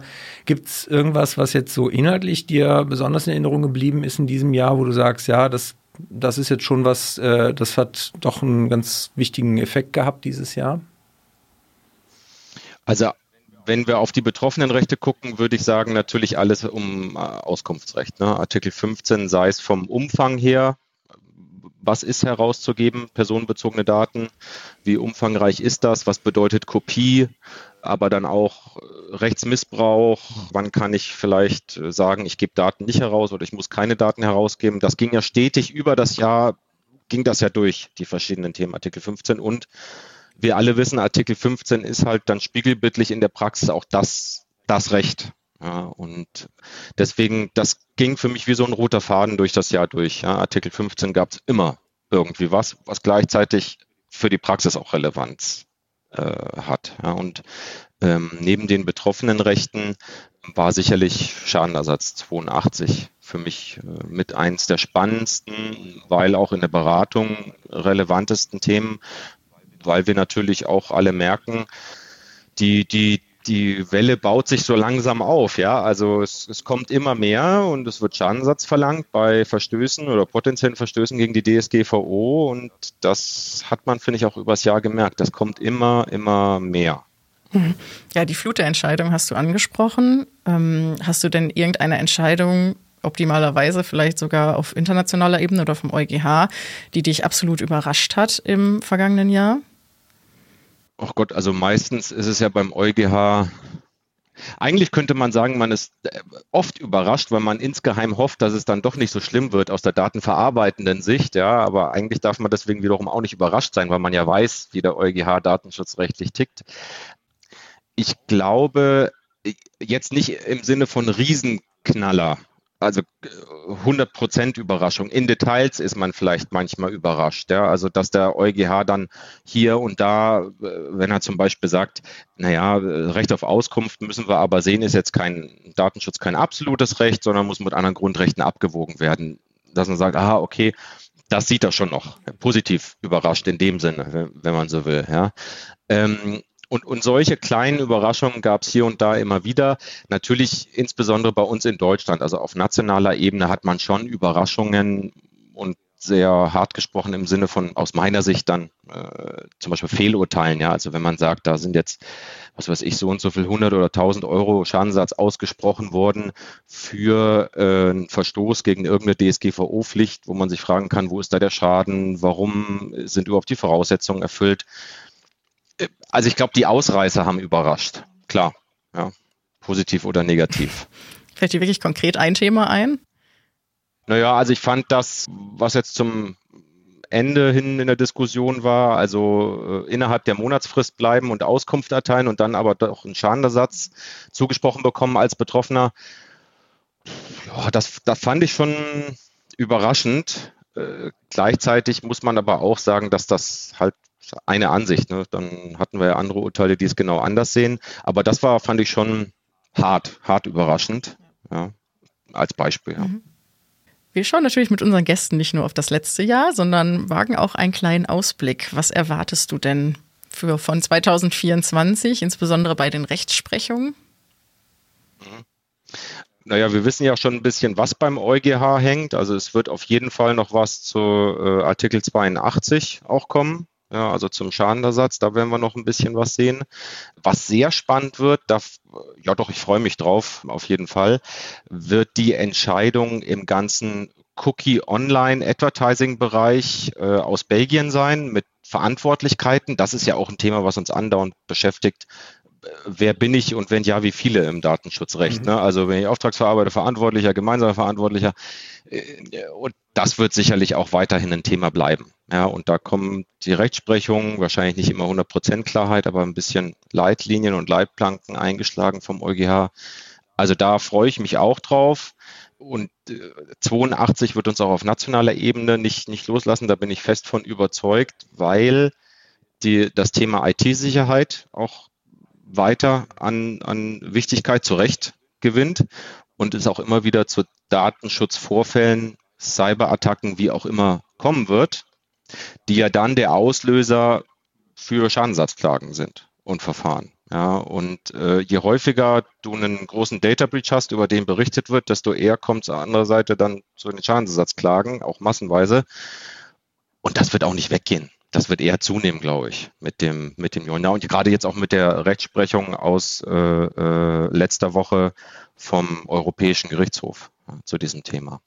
Bei dem ganzen Thema Schadensersatz, ich meine, das ist ja auch eine zumindest ja dann doch wieder ganz äh, positive Entscheidung gewesen, zu sagen, es muss halt doch auch irgendeinen Nachweis geben. Also der Schaden, auch der immaterielle Schaden muss halt irgendwie belegt werden. Wie siehst du das mit Blick auf diese Massenverfahren? Ist das nicht gleichzeitig auch dann doch eine Schwierigkeit, sowas gerade im Massenverfahren automatisiert wiederum auch abzubilden für, für die Kanzleien, die sowas betreiben? Ja, also äh, da bin ich ja auch ehrlich, ich bin auf der anderen Seite, auf der verteidigenden Seite und ähm, versuche dann die Ansprüche, wenn sie eben nicht berechtigt sind, abzuwehren. Und auch jetzt mit der neuen Rechtsprechung des EuGH, so wie ich sie lese, Nachweis brauchen wir und wir brauchen auch äh, quasi aus Sicht des einzelnen Betroffenen die Begründung, warum denn bei ihm jetzt ein Schaden entstanden sein soll wegen der Verletzung, die eingetreten ist. Und nicht allgemein, es könnte ein Schaden entstanden sein, weil grundsätzlich jemand schlecht schläft, wenn Daten wegkommen, sondern wir brauchen bei der Person den Nachweis dafür, warum bei ihr welcher Schaden entstanden ist. Und das ist, wie du sagst, dann eine Anforderung an die Kläger, das nachzuweisen. Und das ist, würde ich vermuten, durchaus herausfordernd in, in massenhaften Verfahren, weil es eben nicht mehr Copy-Paste geht. Ja, äh, der eine schläft sechs Stunden die Nacht, der andere sieben Stunden. Das heißt, ich muss schon unterscheiden, wenn ich weniger schlaf. Äh, bei der Stundenanzahl, ja, kann nicht gleich sein. Und, und sowas wird dann sicherlich Thema sein, auf jeden Fall. Ja. Dann würde ich einmal überleiten zu unserem Unterhaltungsteil. Wir hatten es eingangs schon angekündigt. Eine Unterhaltungssendung muss natürlich auch noch ein bisschen was Lockereres haben als nur Datenschutz, auch wenn uns natürlich Datenschutz begeistert und wir an sich damit schon viel Spaß haben, wie unsere Zuhörer sicherlich auch. Aber ich glaube, es ist trotzdem ganz schön, wenn wir noch mal ein bisschen was über Carlo Pilz auch persönlich erfahren. Genau, wir haben ein paar Oder-Fragen vorbereitet und ich würde einfach mal starten. Carlo, Berlin oder Göttingen? Ah, Berlin. Facebook oder Instagram? Instagram. Zwei Wochen aufs Handy oder ein Jahr auf dein Lieblingsessen verzichten? Lieber ein Jahr aufs Lieblingsessen. Wow. Ähm Siri oder Alexa? Äh, Siri. Lieber eine Zeitschrift lesen oder online einen Blogartikel? Online. Podiumsdiskussion oder Podcast? Jetzt sag nichts Falsches. Eine Podiumsdiskussion in einem Podcast. ja, gute, gute Antwort. Ja, jetzt wird es mal ein bisschen schwieriger. In The Big Bang Theory, WG, würdest du lieber mit Sheldon leben oder dann doch alternativ mit Bilbo Beutling im Hobbithaus? Uh, lieber mit Sheldon. Okay. Jetzt noch eine offene Frage. Welches öffentliche Amt würdest du gerne mal innehaben? Äh, Landesdatenschutzbeauftragter. Von welchem Land? Karl, das, das, das wäre mir nicht so wichtig. Ich würde äh, ich es mal gerne einfach mal austesten, wie das so ist. Auch nicht ne, nur so Praktikum. ich wollte schon sagen, musst du ein Stückchen ziehen mit Alexander. ja, nee, also es wäre sicherlich nicht meine, äh, meine Lebensaufgabe, aber ich fände, äh, ich glaube, man ist immer interessiert daran, andere Seiten zu sehen. Ja. ja? Ähm, und deswegen jetzt okay. als Beispiel. Ja, vielen lieben Dank, lieber Carlo. Apropos andere Seite, danke, dass du uns halt auch ein bisschen in den privaten Carlo hast blicken lassen. Ähm, ja, wir sind jetzt am Ende angekommen und äh, wir hoffen, du hattest sehr viel Spaß mit uns.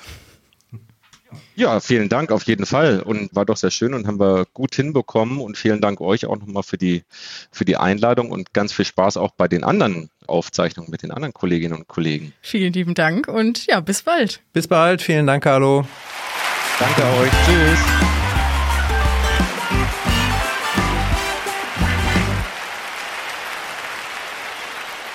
Ja, und äh, nach diesem doch, finde ich, auch sehr interessanten Einblick, den uns Carlo gegeben hat, kommen wir zum Rückblick für das zweite Quartal in 2023. Auch da hatten wir natürlich wieder eine Vielzahl an Themen in unseren News und da würde ich sagen, hören wir dann auch mal rein, was unsere Kollegen und wir so alles produziert haben.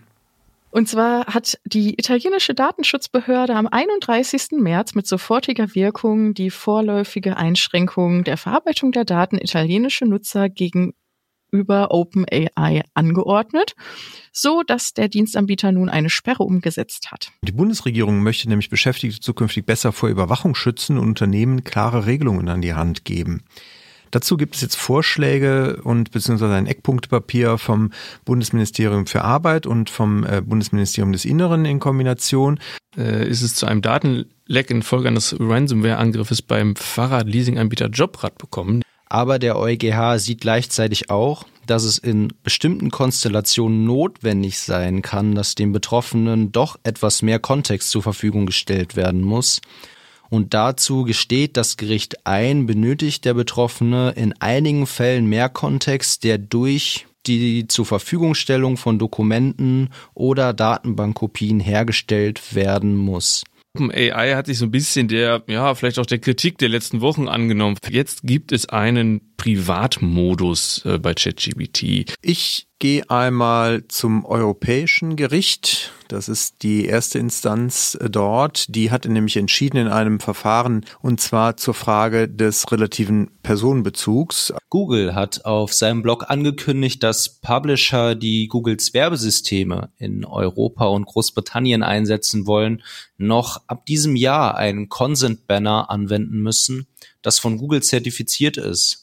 Ja, spannend ging es auch die Woche zu, sicherlich bei Meta, denn die haben ja ein Rekordbußgeld bekommen in Höhe von 1,2 Milliarden Euro durch die irische Datenschutzaufsichtsbehörde.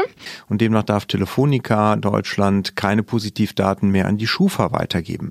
Das Arbeitsgericht hat entschieden, dass ein Betriebsratsvorsitzender nicht zugleich Datenschutzbeauftragter sein darf. In einem Kündigungsschutzprozess hat das Landesarbeitsgericht Baden-Württemberg festgestellt, dass kein ausdrückliches Verbot zur Privatnutzung der betrieblichen IT dazu führt, dass die Beschäftigten von einer Erlaubnis zur Privatnutzung ausgehen können. Die französische Aufsichtsbehörde CNIL hat jetzt ein Bußgeld in Höhe von 40 Millionen Euro gegen den Retargeting-Anbieter Criteo verhängt. Die seit dem Jahr 2021 bestehende EU-weit bestehende Verpflichtung hierzu, in jedem neuen Personalausweis Fingerabdrücke aufzunehmen, ist laut Generalanwältin äh, Leila Medina nämlich rechtens. Ja, es waren auch wieder eine Vielzahl an Themen und bei dem einen oder anderen Thema denkt man so, ah ja, stimmt. Und ähm, das war ja in diesem Jahr alles. Es war wieder voll. Was war so für dich im zweiten Quartal das herausstechende, Laura? Mm, für mich war äh, zwar wenig überraschend, aber ganz schön die Meinung vom Europäischen Gerichtshof in der Kalenderwoche 18 zum Thema ähm, Schadensersatz. Also die haben sich dann geäußert zum Artikel 82 DSGVO, also zu der Auslegung, ähm, wann eben Schadensersatz begründet ist für eine betroffene Person. Und sie haben halt eben in ihrem Urteil nochmal festgelegt, dass äh, ein Schaden schon nachgewiesen sein muss. Also, ähm, und dass es einen kausalen Zusammenhang zwischen Verstoß und Schaden geben muss. Außerdem eben die Aussage, dass es keine Bagatellgrenze gibt für Schäden, also dass äh, egal wie klein er ist, ähm, er durchaus auch von Betroffenen eingefordert werden kann. Ähm, was ich im Nachgang, also in der Vorbereitung auf den heutigen Abend, rein, ich hatte natürlich in die Nachricht nochmal reingehört, die wir in der Kalenderwoche 18 hatten und ähm, unser lieber Kollege David hat damals die Einschätzung gehabt, ach, das Urteil sei ja vom Europäischen Gerichtshof so eindeutig. Das wird ja wohl jetzt das letzte sein zum Schadensersatz und es wird ruhiger in unseren News. Ich glaube, wir können sagen, nach den letzten Monaten, nö. da kam ja noch das eine oder andere zum Thema Schadensersatz. Es war also nicht das letzte. nee, und äh, ich glaube, da werden wir auch noch einiges sehen. Das Thema ist noch nicht ausgeurteilt. Ja. Ja, ich hatte äh, durchaus auch verschiedene Highlights im, im zweiten Quartal. Ich äh, habe aber mich entschieden, jetzt doch nochmal kurz auf das Thema Beschäftigten-Datenschutz zu gucken. Die äh, Kollegen, Kolleginnen und unter unseren Zuhörern, die schon länger im Datenschutz tätig sind, äh, wissen das natürlich auch, dass es schon viele Anläufe in Deutschland gab für Beschäftigten-Datenschutzgesetze und keines hat es halt wirklich so richtig geschafft. Ein, ich sag mal, ausgefeiltes hat es bisher nicht geschafft.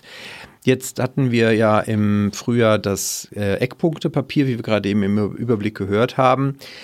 Das die Idee dahinter, glaube ich, ist löblich und ähm, auch grundsätzlich der Ansatz, Dinge eher einfacher zu machen, dass man Interessenabwägungen handhaber machen möchte, dass man auch klare Regelungen für die Einwilligung zum Beispiel haben möchte, um die Freiwilligkeit sicherzustellen, mehr Rechtssicherheit für die Datenverarbeitung in Konzernen zu schaffen, sind alles gute Dinge. Also ich glaube, wenn das halt sich nachher dann für die Praxis auch handhabbar darstellt, hilft es sicherlich. Aber, und das ist halt das, was wir vielleicht auch jetzt zum Jahresende doch nochmal feststellen müssen, da ist halt nicht mehr viel passiert. Also es gibt halt durchaus äh, Stimmen, die sagen, ja, es ist halt in Arbeit, aber zwischen dem BMI und dem BMAS, die beiden ähm, Ministerien, die hier halt das zusammen auf den Weg bringen wollen, die sind halt doch an den ein oder anderen Stellen sich nicht ganz einig, wo die Reise hingehen soll. Deswegen dauert der Referentenentwurf halt sehr lange. Und ja, ich habe kürzlich nochmal eine Stimme aus dem BMI dazu gehört der hat auch gesagt, naja, es wird halt wohl nach ein längerer, intensiver Prozess, so dass wir halt hier wahrscheinlich auch erst im Laufe des nächsten Jahres irgendwann, Mitte des Jahres wahrscheinlich überhaupt mal mit einem Referentenentwurf rechnen können. Von daher, es bleibt weiterhin offen, ob das nachher was taugt oder nicht. Wie gesagt, die Ansätze sicherlich löblich. Ob es das wird und funktioniert, wie gesagt, da muss man bei der Politik ja auch immer drauf gespannt sein, ob es nachher funktioniert. Ja, und damit würde ich sagen, gehen wir weiter. Ein Thema, was im Jahre 2023 ja sehr präsent war, ist das Thema künstliche Intelligenz, sei es ChatGPT und weiteres, war aus dem Alltag und den Medien eines Datenschützers nicht wegzudenken. Ähm, du hast ja auch eine Themenfolge in diesem Jahr mit Tobias Keber aufgenommen, Dr. Professor Tobias Keber. So viel Zeit muss sein. Und kannst du den Zuhörern und Zuschauern vielleicht ein bisschen was dazu erzählen, wenn sie denn die Folge noch nicht gehört haben? Ich glaube zwar schon, dass der eine oder andere reingehört hat, aber vielleicht magst du noch mal ein bisschen was dazu erzählen.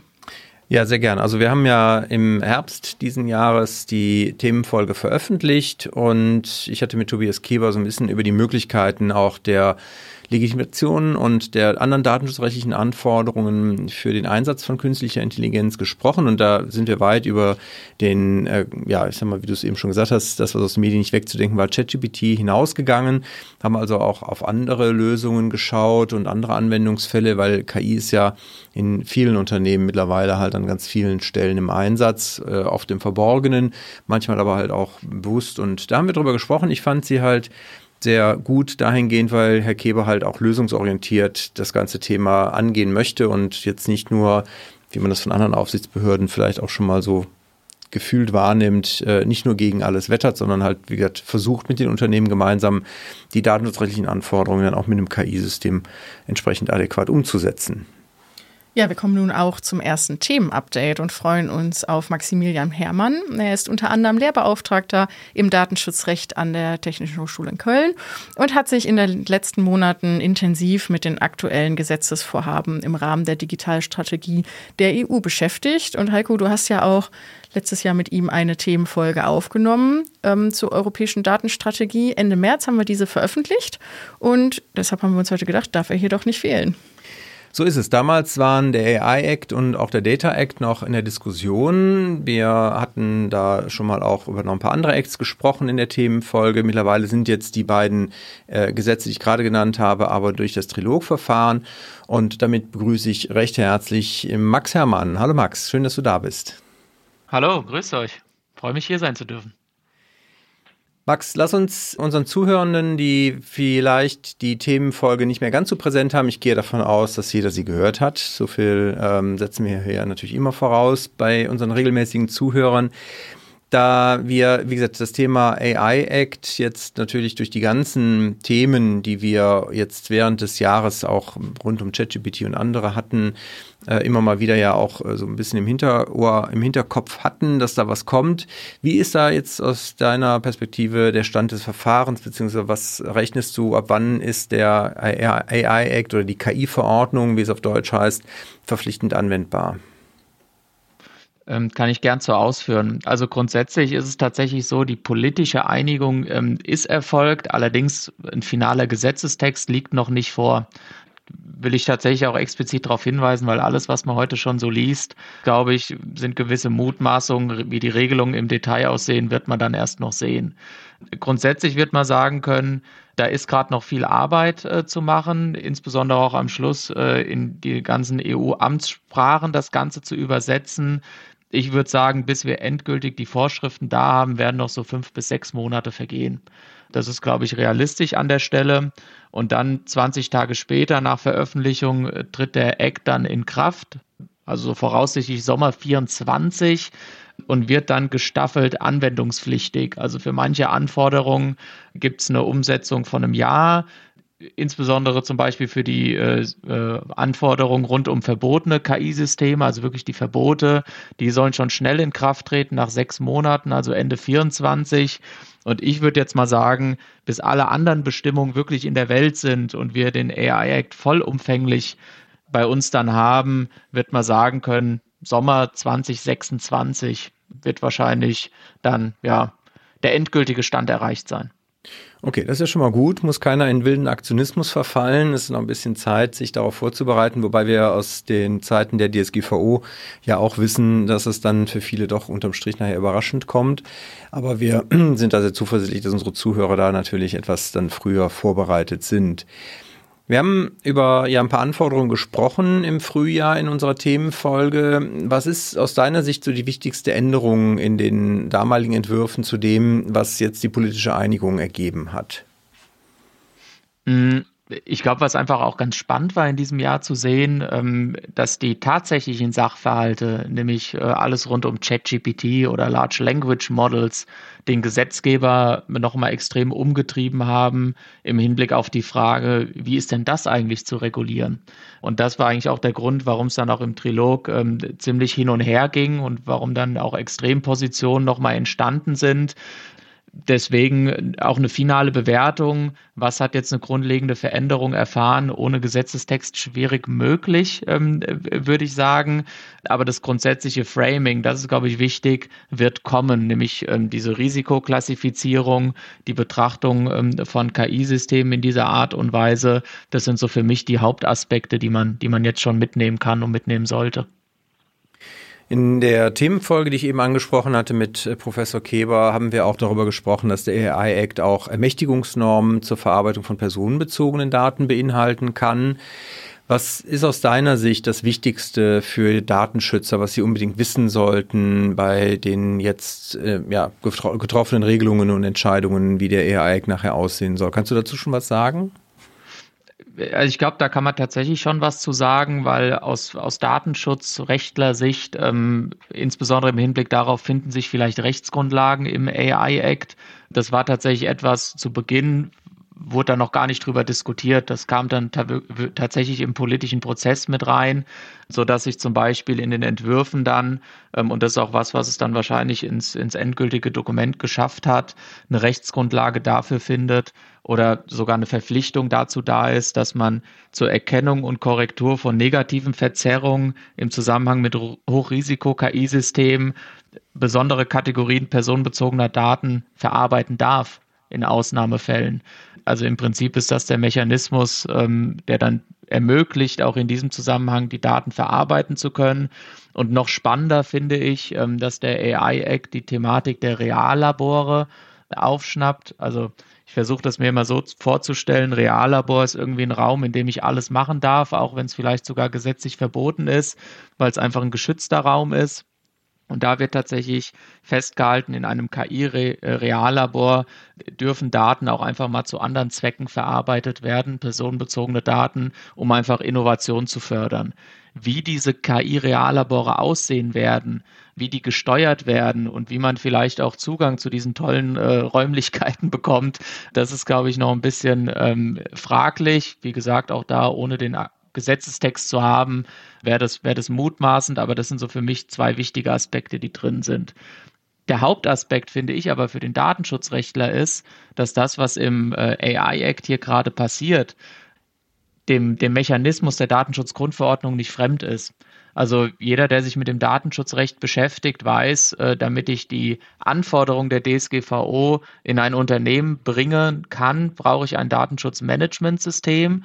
Ich muss mir Gedanken darüber machen, wie mache ich das eigentlich?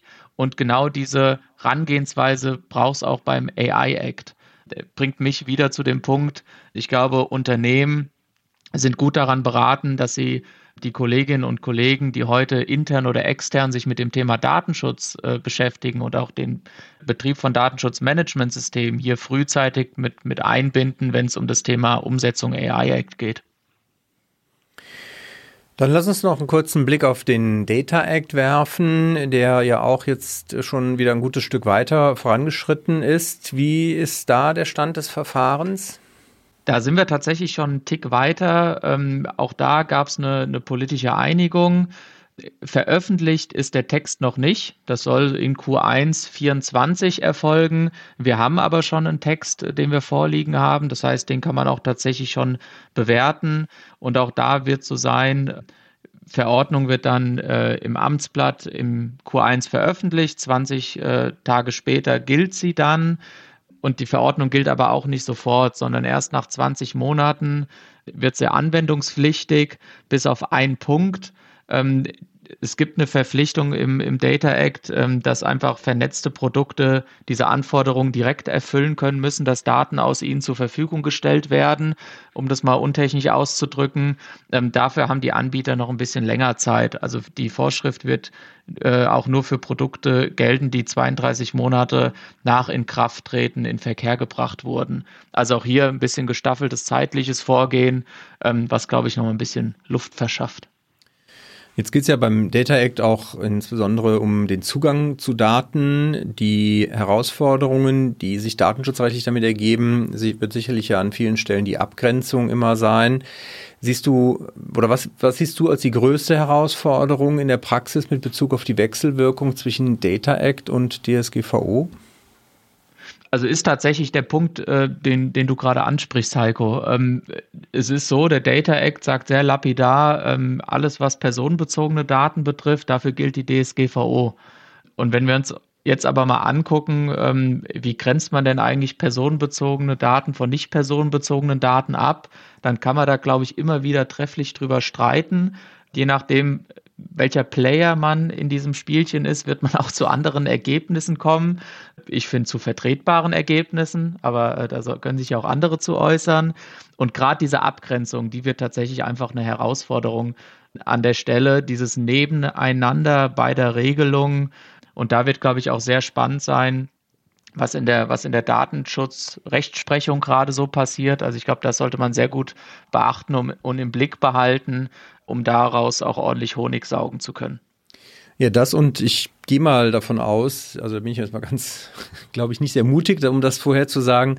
Äh, da wird sicherlich dann auch in ferner Zukunft dann auch entsprechende Urteile geben, die sich wahrscheinlich damit sehr intensiv wieder beschäftigen, was die Anforderungen aus dem äh, Data Act ergeben und wo dann die DSGVO gegebenenfalls auch letztendlich als Schranke wiederum äh, zu sehen ist. Danke dir ganz herzlich, Max, für dieses Update, das sicherlich für unsere Zuhörer nochmal wichtig ist, um auch jetzt zum Jahreswechsel da nochmal auf dem aktuellen Stand zu sein und auch zu wissen, was jetzt dann das nächste Jahr genau bringen wird. Wir werden natürlich auf die Themenfolge, die wir aufgenommen haben, auch nochmal verlinken, weil wir ja auch über, wie gesagt, auch unter anderem den Digital Services Act gesprochen haben, den Digital Markets Act, also auch Acts, die schon eine Weile ja jetzt verabschiedet und veröffentlicht sind. Also die lohnt sich, glaube ich, immer noch auch reinzuhören, weil wir auch über die Praxisfragen gesprochen haben, wie man nachher sowas dann im Unternehmen etabliert und wo natürlich dann auch wieder die Anknüpfungspunkte sind. Du hast es eben schon gesagt, zum Thema Datenschutzmanagement zum Beispiel. Also von daher ganz herzlichen Dank, Maximilian Herrmann. Vielen Dank, tolle Gastgeber. Weiter geht's mit unserem nächsten Programmpunkt. Ähm, ich glaube, heiß ersehnt ist der Rückblick des dritten Quartals. Und hier haben wir natürlich auch einen Schnelldurchlauf vorbereitet. Bitte. Denn am Montag hat äh, dann äh, auch die EU-Kommission den Angemessenheitsbeschluss für das EU-US Data Privacy Framework veröffentlicht. Die norwegische Aufsichtsbehörde hat Facebook und Instagram jetzt vorläufig die verhaltensbasierte Werbung untersagt. Äh, und zwar in Nordirland. Da ist es tatsächlich zu einer noch immenseren Datenpanne gekommen. Ähm, denn dort wurden im Zusammenhang mit einer Informationsfreiheitsanfrage in dieser Woche versehentlich Daten zu allen Polizistinnen und Polizisten des Landes veröffentlicht. Die Berliner Beauftragte für Datenschutz und Informationsfreiheit, Maike Kamp, hat gegen ein Unternehmen Bußgelder in Höhe von insgesamt 215.000 Euro wegen unrechtmäßiger Verarbeitung von Beschäftigtendaten verhängt. Was auch in den Kontext von Cyberkriminalität geht. Heise Online hat berichtet, dass es wohl verstärkt Angriffe auf LinkedIn-Konten gibt. Das US-Heimatschutzministerium hat dafür bereits oder seit einigen Jahren bereits eine private Firma beauftragt, Fivecast, die halt eben so eine künstliche Intelligenz bereits einsetzt. Hintergrund ist, dass gegen eine Privatperson ein Bußgeld in Spanien verhängt worden ist in Höhe von 10.000 Euro. Ich wiederhole 10.000 Euro.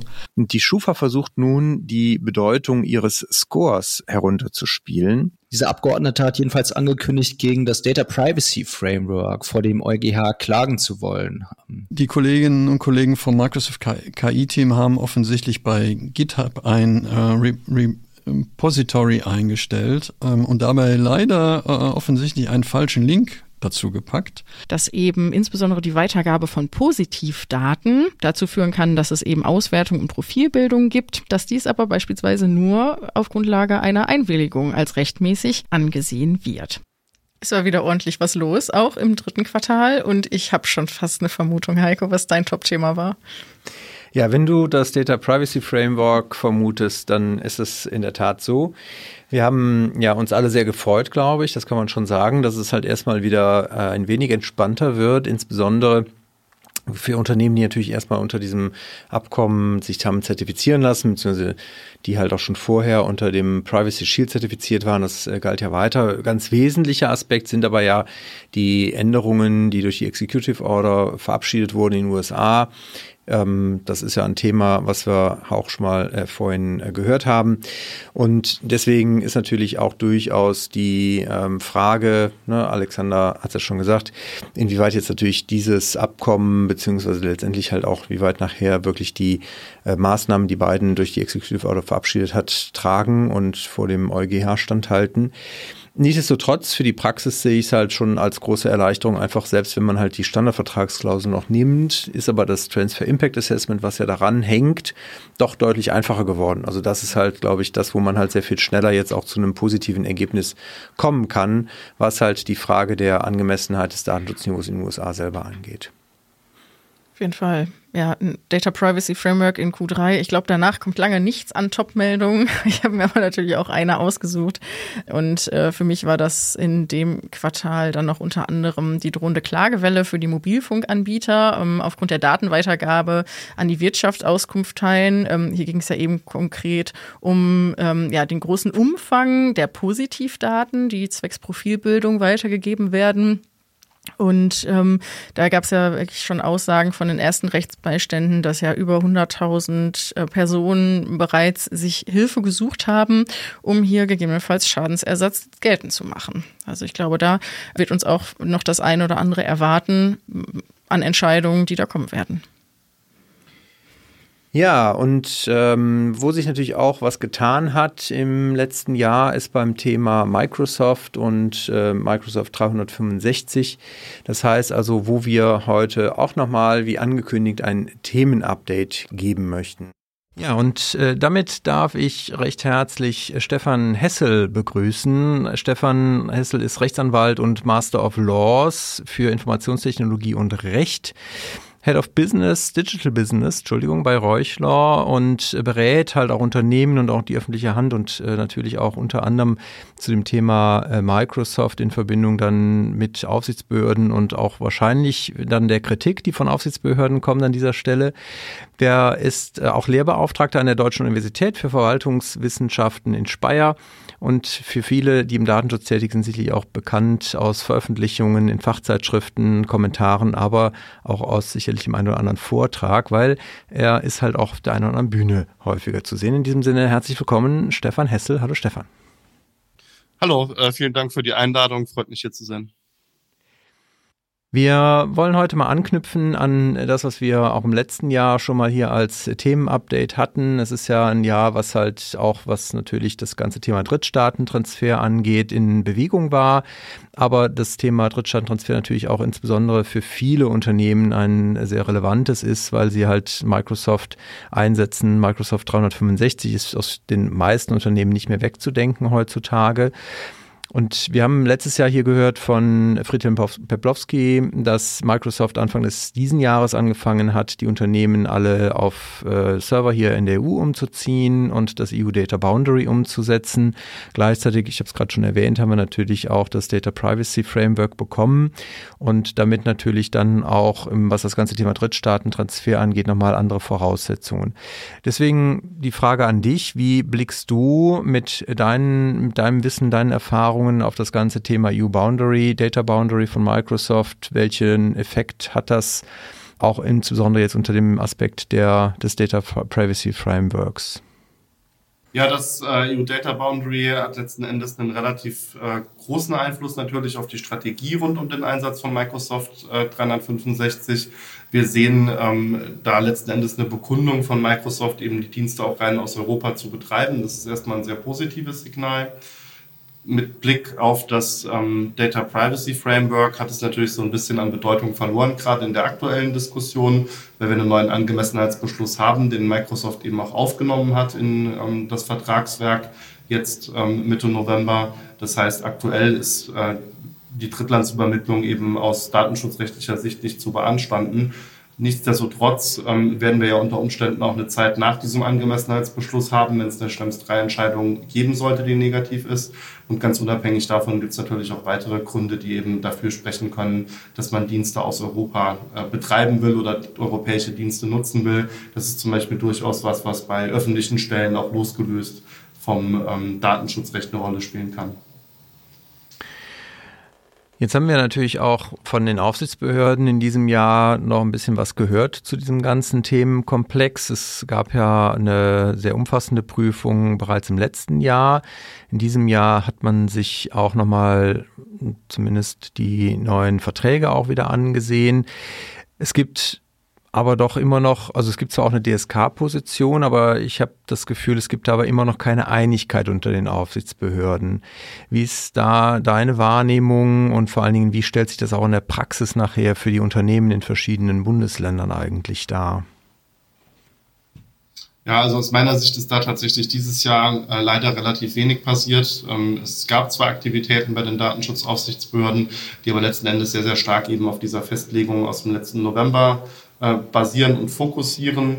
Wir haben jetzt ganz aktuell ähm, aus dem Protokoll der dritten Zwischenkonferenz nochmal die Information, dass diese neu begonnene Bewertung zum EU Data Boundary wohl vorgenommen wurde. Der Abschlussbericht ist aber auch noch nicht innerhalb der Arbeitsgruppe abgestimmt oder war zumindest noch nicht abgestimmt.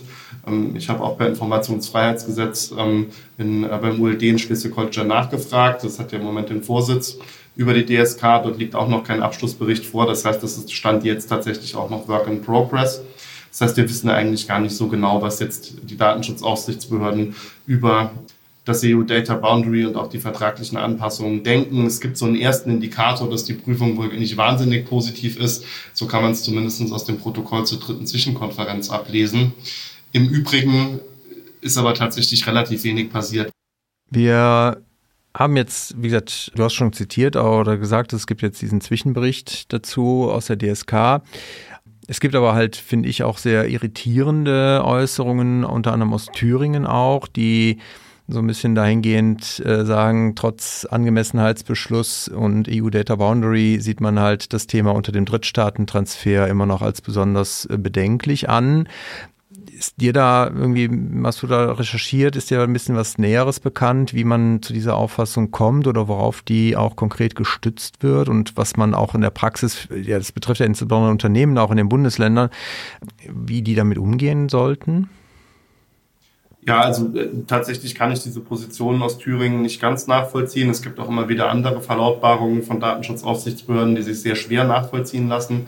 Gilt im Übrigen auch für das Protokoll äh, zur dritten Zwischenkonferenz. Also das ist natürlich auch nur ein Protokoll, das ist ja nicht gedacht als Handlungsempfehlung für Verantwortliche. Das heißt, entsprechend wenig kann man eigentlich daraus ableiten und entsprechend schlecht lässt sich auch die Argumentation nachvollziehen. Was äh, den Drittlandstransfer angeht, ist zumindest meine Wahrnehmung, dass die meisten Datenschutzaufsichtsbehörden, wenn es zu konkreten Diskussionen kommt, ähm, eigentlich davon ausgehen, dass das, solange der Angemessenheitsbeschluss besteht, jedenfalls nicht zu beanstanden ist wie das aussieht, wenn der Angemessenheitsbeschluss aufgehoben wird und ob dann das EU Data Boundary tatsächlich ausreicht, das dürfte nochmal eine größere Diskussion sein. Die wird sicherlich auch sehr, sehr stark auf Details ankommen. Da habe ich äh, auch, also es ist ja tatsächlich auch so, dass selbst nach Abschluss des äh, Data Boundary gewisse Daten nach wie vor international verarbeitet werden von Microsoft, insbesondere wenn es um die Cybersicherheit geht, haben wir natürlich auch eine globale Bedrohungslage, die eine globale Reaktion erfordert. Das heißt, gewisse Daten werden weiterhin global verarbeitet werden. Das ähm, stellt Microsoft auch transparent dar. Und wie zum Beispiel die Bewertung der Datenschutzaufsichtsbehörden dazu ist, ist aus meiner Sicht vollkommen unklar. Ähm, es gibt ja eine Positionierung auch der Datenschutzaufsichtsbehörden, dass jedenfalls so ein Modell wie das Data Boundary, also ein ähm, Betrieb durch eine europäische Tochtergesellschaft und klare Regelungen zur Datenverarbeitung in der EU jedenfalls keine Drittlandsübermittlung darstellen sollen, aber dann eine flankierende Diskussion, ob der Verantwortliche, der eben einen entsprechenden Auftragsverarbeiter einsetzt, ähm, nicht auch Evaluationen und Maßnahmen ergreifen muss im Hinblick darauf, dass möglicherweise ein Mutterkonzern über so etwas wie den EU-US Cloud Act auf Daten in Europa zugreifen könnte, möglicherweise rechtswidrig und unter Verstoß gegen den Auftragsverarbeitungsvertrag. Das scheint mir aber tatsächlich auch in der aufsichtsbehördlichen Position noch nicht zu Ende diskutiert und auch nicht zu Ende gedacht. Ähm, letzten Endes müsste man dann ja sagen, Stand jetzt wäre es besser, man würde die Daten auf Basis des Angemessenheitsbeschlusses in die USA übermitteln, als sie in Europa von einem äh, Unternehmen verarbeiten zu lassen, das möglicherweise eine Muttergesellschaft in den USA hat, wenn man in einem Fall eine klare äh, Regelung hat in der DSGVO und im anderen Fall als Verantwortlicher eben prüfen müsste, habe ich jetzt ausreichende Maßnahmen getroffen, kann mir der Anbieter das alles schlüssig nachweisen, ja oder nein. Also auch im Hinblick darauf scheint mir das noch nicht ganz so stringent zu sein. Da sieht man aus meiner Sicht vor allem, es ist ein sehr, sehr bewegliches Ziel, auch sehr, sehr stark im Fluss in der Diskussion mit den Aufsichtsbehörden. Ja, die, die äh, Rechtssicherheit haben wir natürlich tatsächlich immer noch nicht für, für Unternehmen, auch hierzulande nicht.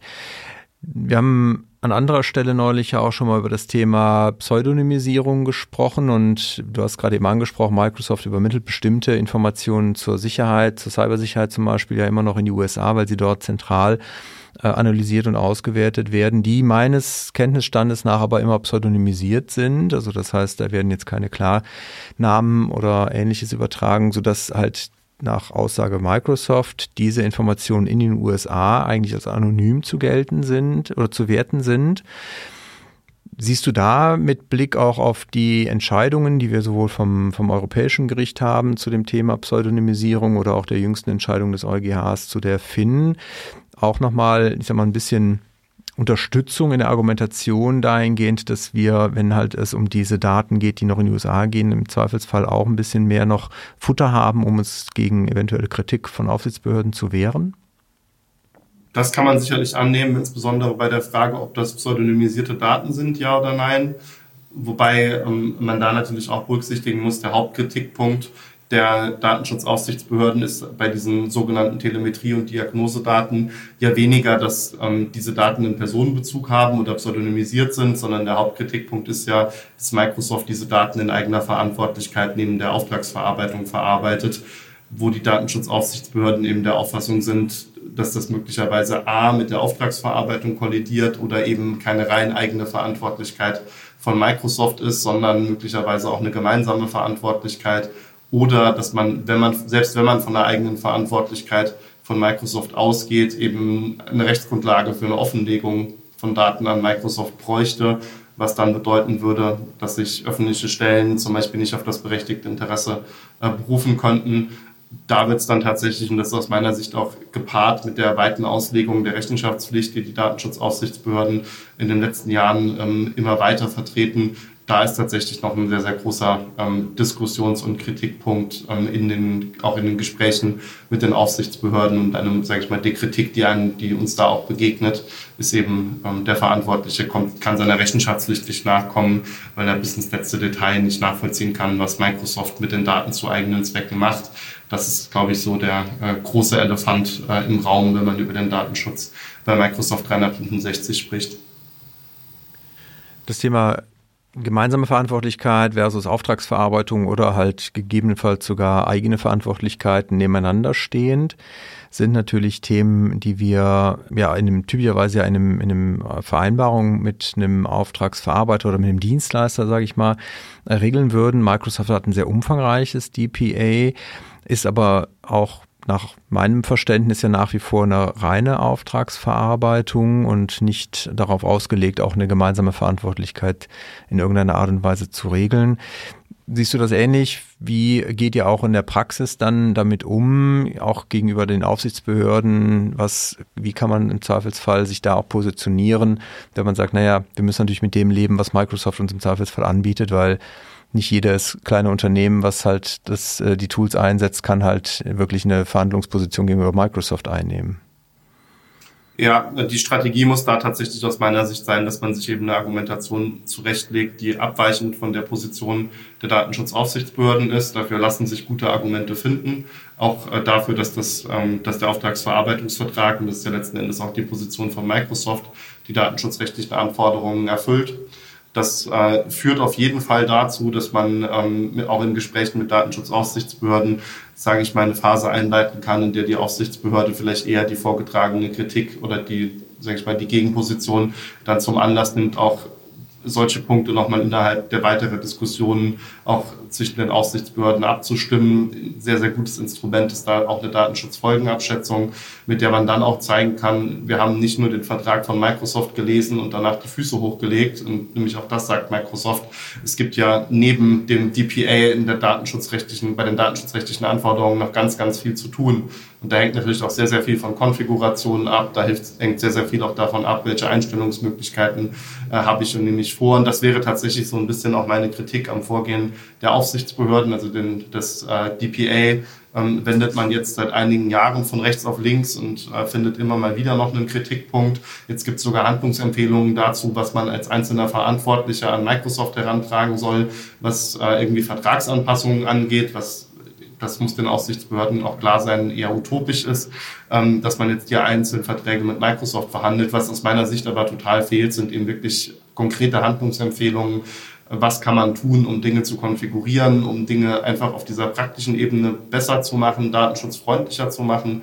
Da gibt es äh, durchaus Möglichkeiten und da wäre es eben tatsächlich auch wichtig, eine Empfehlung zu bekommen. Also wenn gelegentlich zum Beispiel gefordert wird, dass äh, man pseudonymisierte Konten in Microsoft 365 anlegen soll, sodass dann der Nutzer 001 mit dem Nutzer 002 spricht, ist das vielleicht erstmal auf der ersten Ebene natürlich ein Pseudonym, auf der zweiten Ebene natürlich aber auch mit einem, ähm, sage ich mal, gewissen Risiko im Hinblick auf die IT-Sicherheit verbunden oder auch im Hinblick auf den Fehlversand, weil ich dann nicht mehr klar zuordnen kann, welcher Nutzer macht hier eigentlich was und an wen gehen welche E-Mails. Und gerade in so einer Situation wäre aus meiner Sicht wirklich eine Handlungsempfehlung äh, auch der Aufsichtsbehörden sehr, sehr hilfreich und die wäre natürlich auch für den Verantwortlichen klar umsetzbar.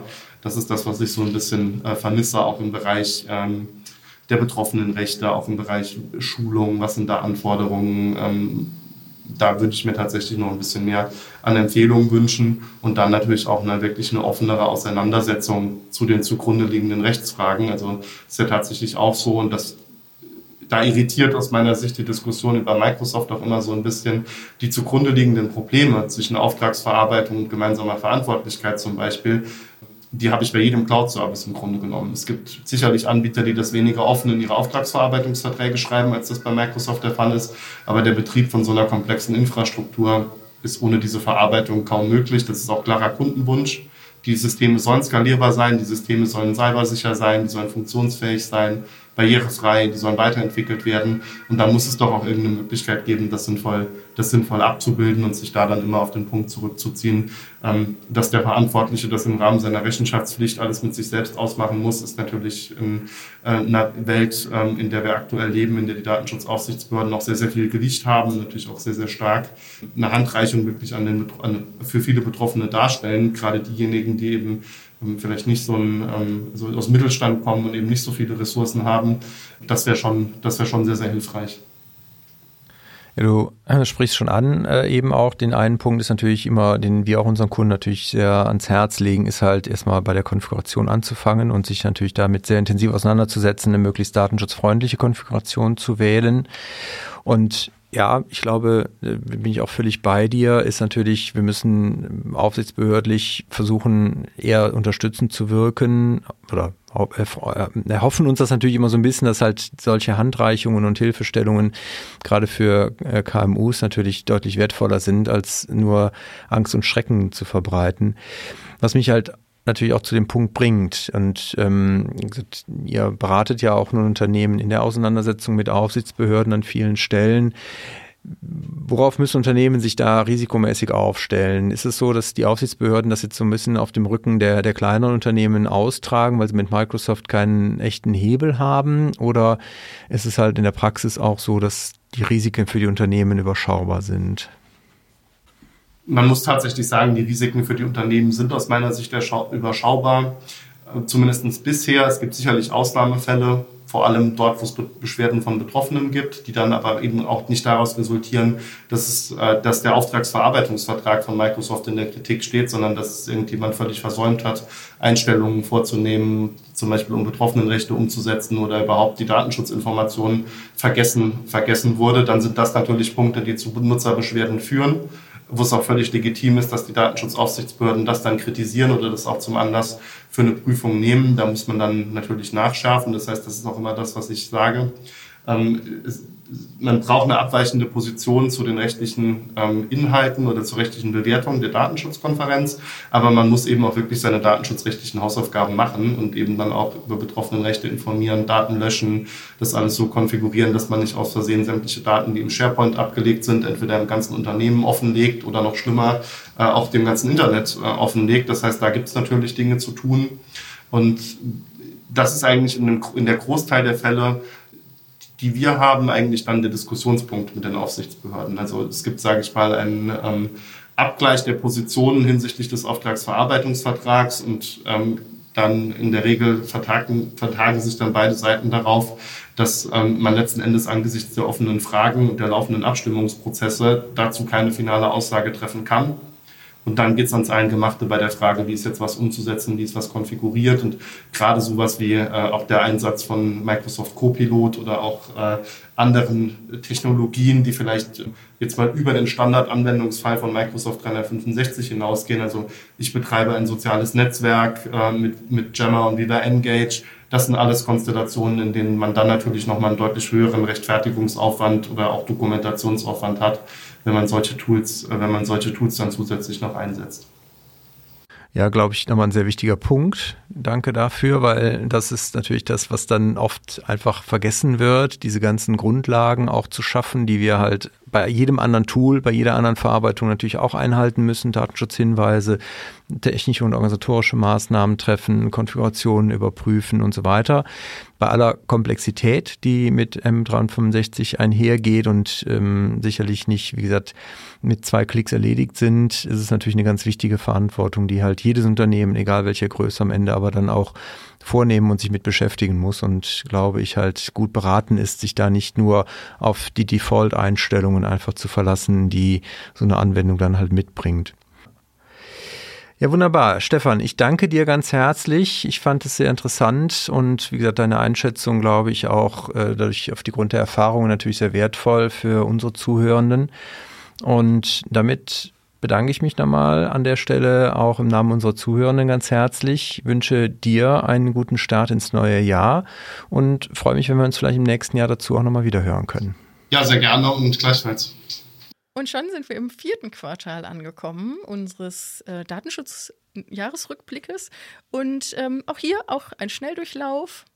Viel Spaß. Ja, Meta plant das Pur-Abo-Prinzip für Instagram und Facebook als Alternative zur Einwilligung. Ein sehr langes Auskunftsbegehren bei The Zone, bei dem Streaming-Anbieter. Und zwar hat es jetzt fast fünf Jahre gedauert, bis die Rechte der betroffenen Person erfüllt worden sind. EU-Abgeordneter da einen äh, Dringlichkeitsbeschluss erwirken wollte gegen das sogenannte DPF.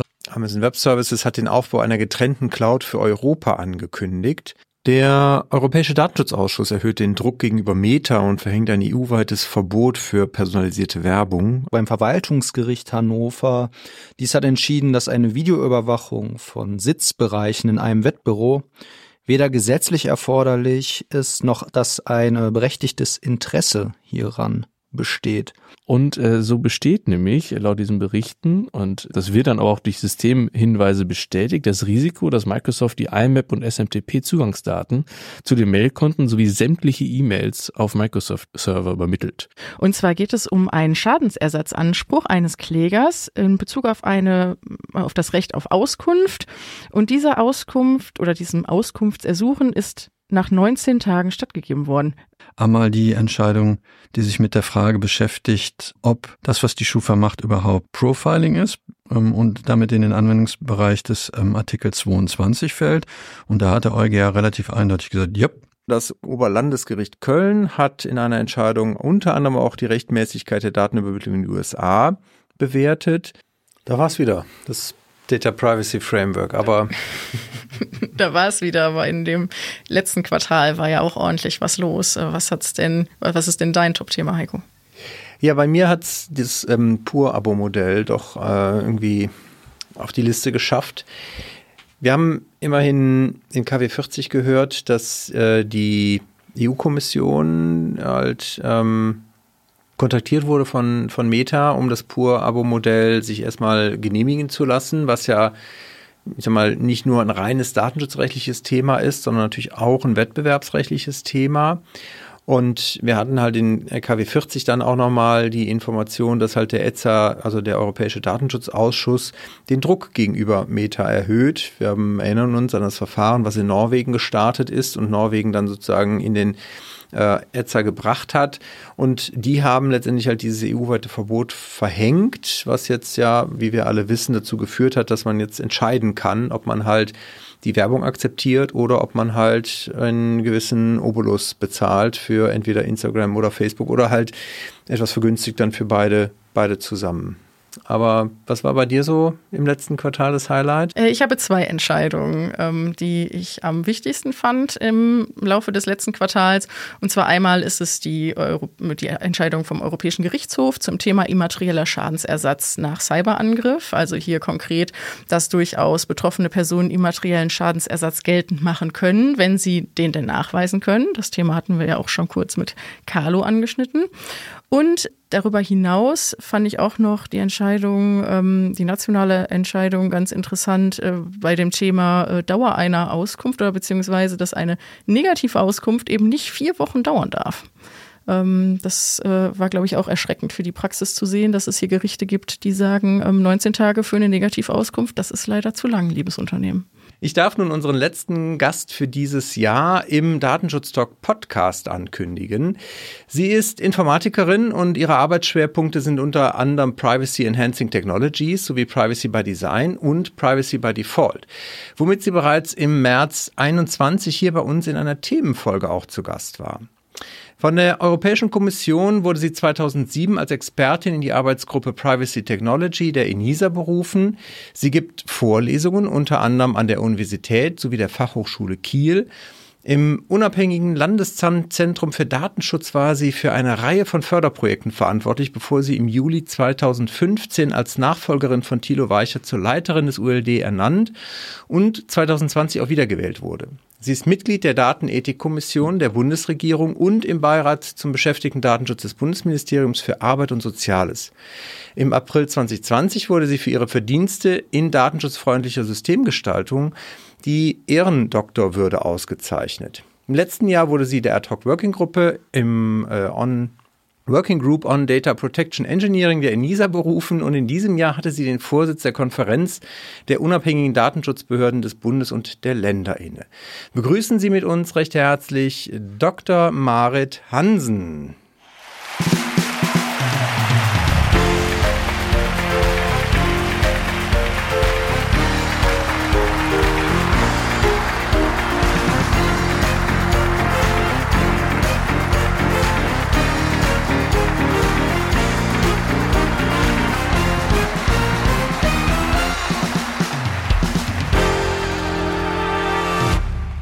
Ja, moin, moin aus Kiel. Schön, dass Sie bei uns sind. Schön, dass Sie zu uns gefunden haben hier in unsere kleine Silvestershow und hätten nochmal ganz großartiges herzlich willkommen. Danke sehr. Wir haben ja gerade in der Anmoderation gehört, dass Sie beeindruckend viele Aufgaben haben und parallel auch wahrnehmen. Können Sie uns den Trick verraten, wie Sie neben, die, wie Sie alle diese Aufgaben meistern, neben doch Ihrer verantwortungsvollen Rolle als Leiterin des ULDE? Ja, man darf nicht schlafen, dann geht alles.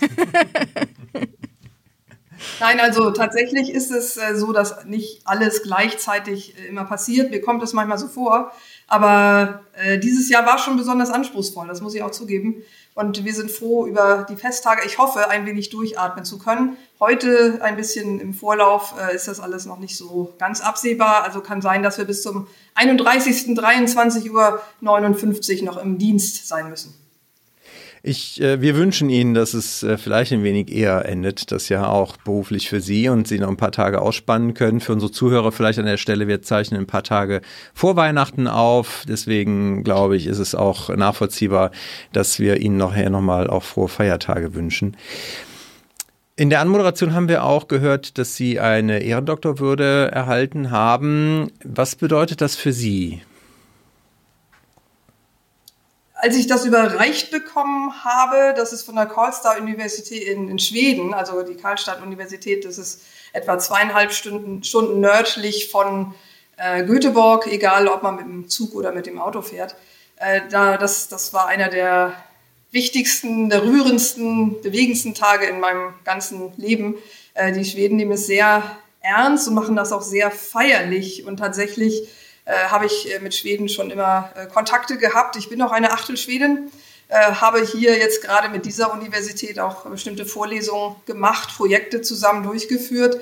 Und äh, bei der Überreichung, das war wegen Corona dann ein bisschen später, äh, da hatte ich mich ja schon ein bisschen dran gewöhnen können. Aber als ich den Anruf bekam, ob ich denn eine Ehrendoktorwürde annehmen könnte überhaupt, war ich völlig äh, von den Socken, was das, wie die jetzt auf mich gekommen waren. Es war nachträglich auch klar.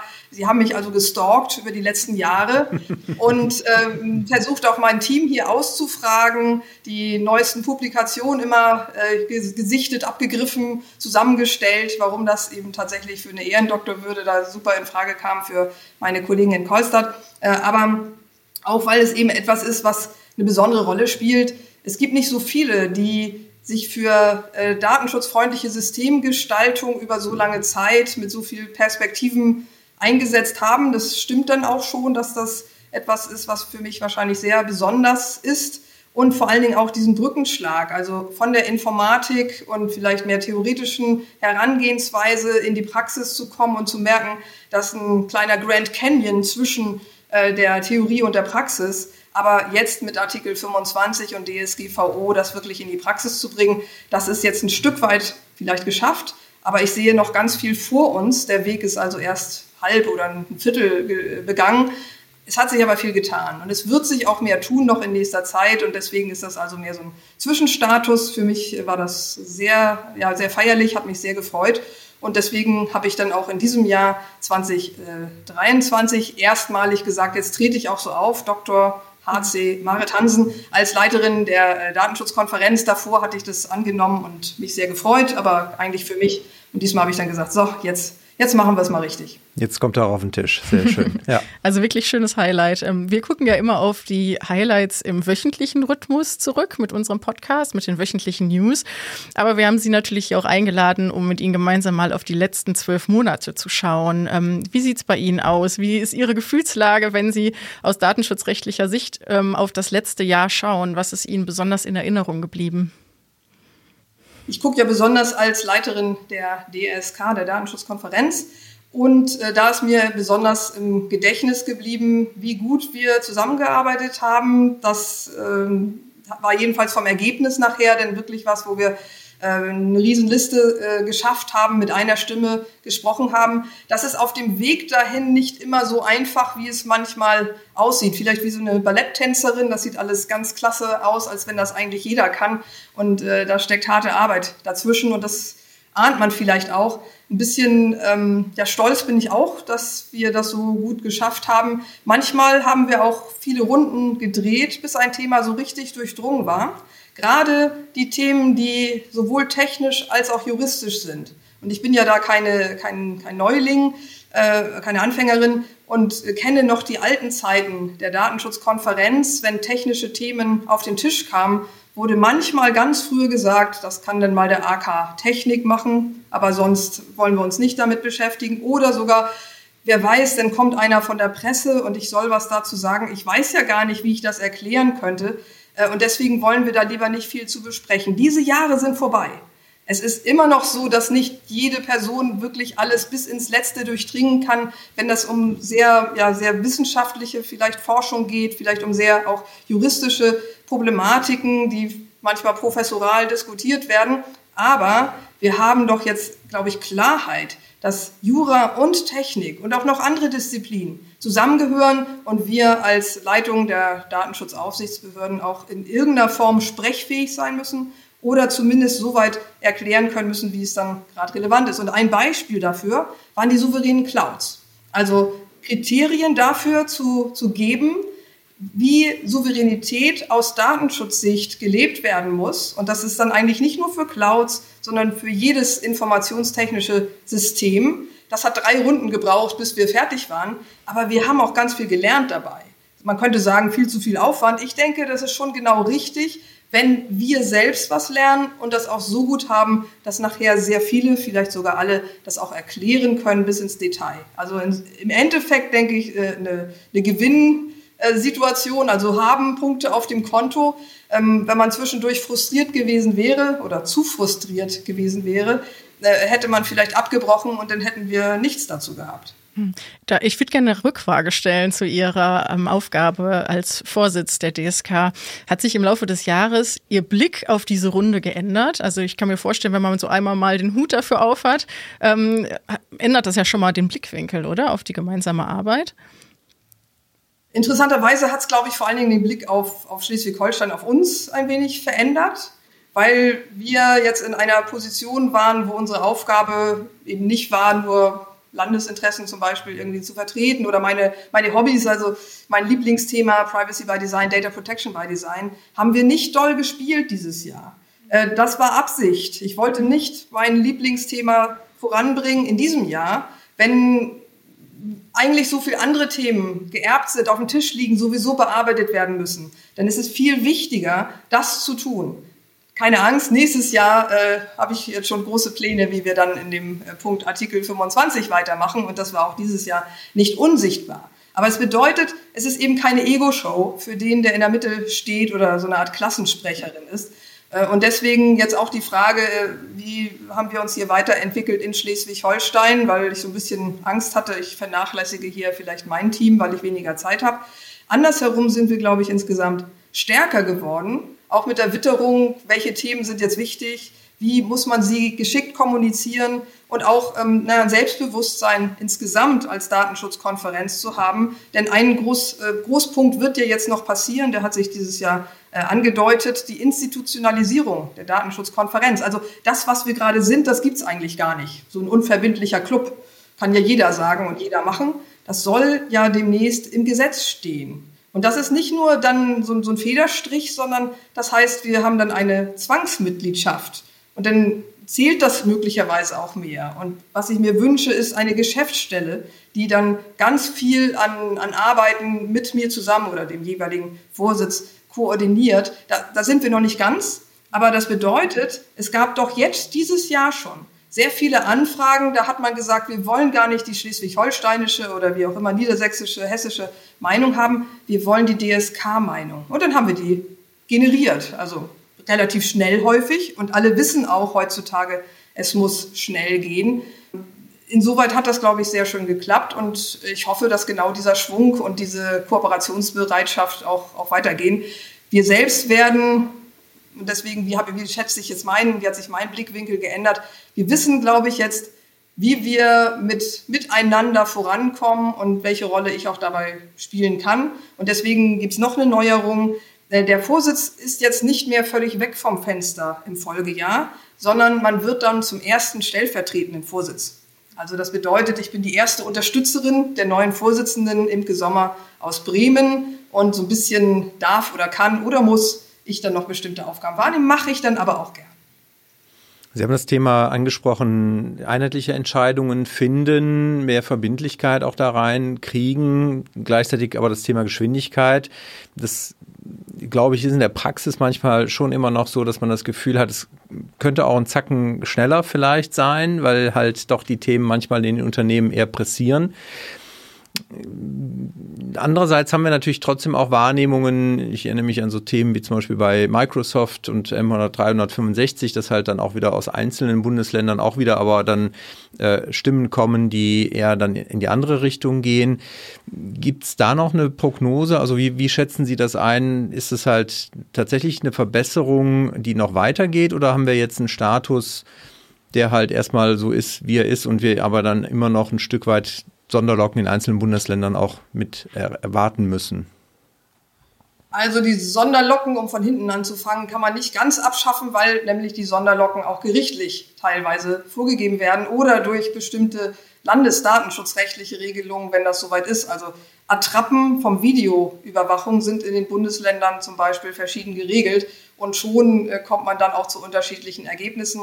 Oder die Gerichte bei Design sozusagen, sprechen mit verschiedenen Stimmen, bis wir dann zum EuGH kommen und dann gibt es natürlich nur noch einen und der entscheidet das. Übrigens gar nicht mal so überraschend in 90, 95 Prozent der Fälle aus meiner Sicht. Ich nehme das ja auch ein bisschen naiv wahr als Informatikerin und sage, da steht's, so muss es wohl gemacht werden. So ähnlich, jetzt mal macht's der EuGH auch, der formuliert es ein bisschen besser. Ähm, aber das war einer der Punkte, wo viele, glaube ich, dachten, das, was da steht, das ist gar nicht so gemeint. Das muss man, kann man irgendwie anders machen und hat das dann eben fünf Jahre versucht, anders zu tun. Und jetzt ist es in einigen Bereichen klarer. Ein paar Punkte. Ich denke, dieses Jahr war eben kein Auseinanderlaufen der, der DSK-Mitglieder da, weil wir aber auch wissen, wie wichtig das ist, mit einer Stimme zu sprechen. Eben die nicht jeder Unterschied kann damit und soll auch gar nicht nivelliert werden, aber gerade für die Wirtschaft äh, ist ja doch eben nicht ein Landesdatenschutzgesetz ausschlaggebend. Wir haben Unterschiede im öffentlichen Bereich, im Forschungsbereich gibt es Unterschiede und ein paar Dinge werden vielleicht auch durch besondere Konstellationen unterschiedlich gelebt, äh, mit, mit Dienstleistern, je nachdem. Äh, und auch da wird das neue BDSG möglicherweise ein paar weitere äh, Eckpfeiler dann reinsetzen können, mit denen ich dann auch, äh, soweit ich sie kenne, äh, einverstanden bin. Aber meines Erachtens darf es gerne noch kooperativer sein, noch schneller gehen, äh, noch fundierter, noch auch techniknäher, noch praxisnäher. Das muss aber aufgebaut werden. Und das bedeutet auch ein Mechanismus der Kooperation ist, glaube ich, äh, etwas, was sich etabliert. Das ist dieses Jahr etabliert worden oder noch weiter fortgesetzt worden. Äh, das besteht aber, der besteht im Augenblick auch daraus, dass wir uns wöchentlich treffen. Wir haben uns also 44 Mal zusätzlich zu den Datenschutzkonferenzen, die es dann auch gibt, fünf Stück und dann noch dazwischen Konferenzen, 44 Mal dazu allein getroffen, immer eine Stunde jede Woche, um uns zu koordinieren, was passiert gerade. Und nicht eben aus Versehen zum Beispiel Themen, die ein paar Wochen oder Monate später woanders auch aufpoppen, dass die dann, ähm, dass man gar nicht voneinander weiß. Und das passiert auf EU-Ebene, würde ich sagen, weniger als in, in Deutschland, dadurch, dass man sich weniger sieht. Aber äh, das haben alle sehr ernst genommen und das äh, immer nur eine Stunde, aber diese sehr konzentriert äh, hat sehr gut geklappt. Also ich sage voraus, das wird weiter in diese Richtung zusammen äh, ähm, und es muss es auch.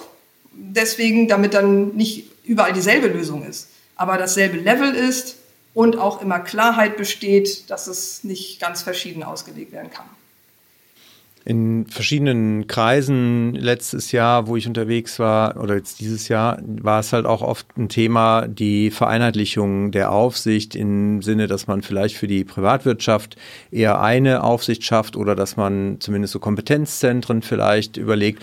Sind das Themen, die auch im Rahmen der DSK diskutiert wurden und gibt es da irgendwas erkennbar an Tendenz?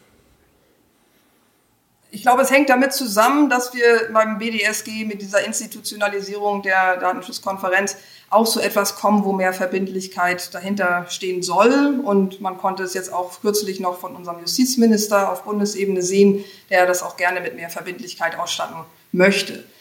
Übrigens hat er argumentiert, dass man ja eine Verbindlichkeit auf EU-Ebene hätte. Das stimmt nicht ganz. Also das Auseinanderlaufen ist im Prinzip auch europaweit äh, möglich in dem äh, Europäischen Datenschutzausschuss. Es ist aber eben kein, kein unbedingtes Interesse. Kompetenzzentren, äh, Kompetenzen und kleinen Teams, die was vorbereiten, das ist inzwischen unser tägliches Brot, also was wir ständig machen. Denn man arbeitet nie mit so vielen Personen am selben Thema zur gleichen Zeit, sondern hat entweder Redaktionsgruppen, Fachgruppen, Taskforces man hat auch schon immer die Arbeitskreise gehabt, also seit Jahren, Jahrzehnten, mit Leitungen, die in bestimmten Behörden ganz verteilt angesiedelt sind, wo man voneinander weiß, wo die Leitungen auch ihren Job jeweils ernst nehmen, um Taktgeber zu sein für Themen, vor, vorwegzunehmen oder zu ahnen, wo man jetzt agieren muss. Äh, also diese Dinge, die sozusagen das etablierte Arbeitskreisdasein ist dann jetzt sekundiert worden seit einiger Zeit von den Taskforces und aber auch von noch zusätzlichen Gruppen. Äh, in meiner Arbeit hat sich das bewährt für bestimmte Themen, die wir äh, mondtäglich, also wöchentlich identifiziert haben, gleich zu sagen, welche interessieren sich dafür besonders, wer hat schon Fälle, Äh, bei wem gibt es auch schon Ausarbeitungen, die in ein Team zusammenzubinden und dann innerhalb von kürzester Zeit die Ausarbeitung zu haben. Wenn man aber argumentiert, wir wollen ein Kompetenzzentrum haben, wo nur noch ganz wenige mitreden dürften, oder wo das Thema darauf abonniert ist und es dürfen nicht andere noch mitmachen, da sind aber vielleicht die Fälle und die sind auch vielleicht ganz anders. Das wäre meines Erachtens ähm, gar nicht so fort, äh, fortschrittbringend und deswegen sind mir die dynamischen Teams in der Erfahrung, die ich gemacht habe zumindest, äh, sehr lieb. Andersrum, wie sieht es von außen aus? Man kann ja, wie will man mit dynamischen Teams umgehen? Dann, äh, mit wem muss man denn reden? Naja, dafür ist der Vorsitz dieses Jahr da gewesen. Und dafür hätte ich gerne die Geschäftsstelle. Und wir werden auch künftig, was wir jetzt dieses Jahr auch noch neu äh, gemacht haben, weiter äh, mit den typischen Datenschutzbeauftragten Vertretung, sage ich mal. Diejenigen, die als Verbände, Vereine dort auftreten, einen Dialog führen. Das war dieses Jahr neu. Das habe ich also eingeführt, um zu sagen, ihr redet immer über uns, redet doch mal mit uns und wir hören auch zu. Wir wollen es wirklich mal wissen knallt uns die Kritik an den Kopf oder sagt es auch nett, das mögen wir auch. Aber wir wollen die Punkte doch wissen, die im täglichen Doing äh, Probleme machen. Und äh, das hat zuerst manchmal nur mit Samthandschuhen funktioniert. Manche waren da ein bisschen Forscher und haben wirklich äh, mehr Kritik geäußert. Die mit den Samthandschuhen äh, haben nachher auch äh, was gebracht.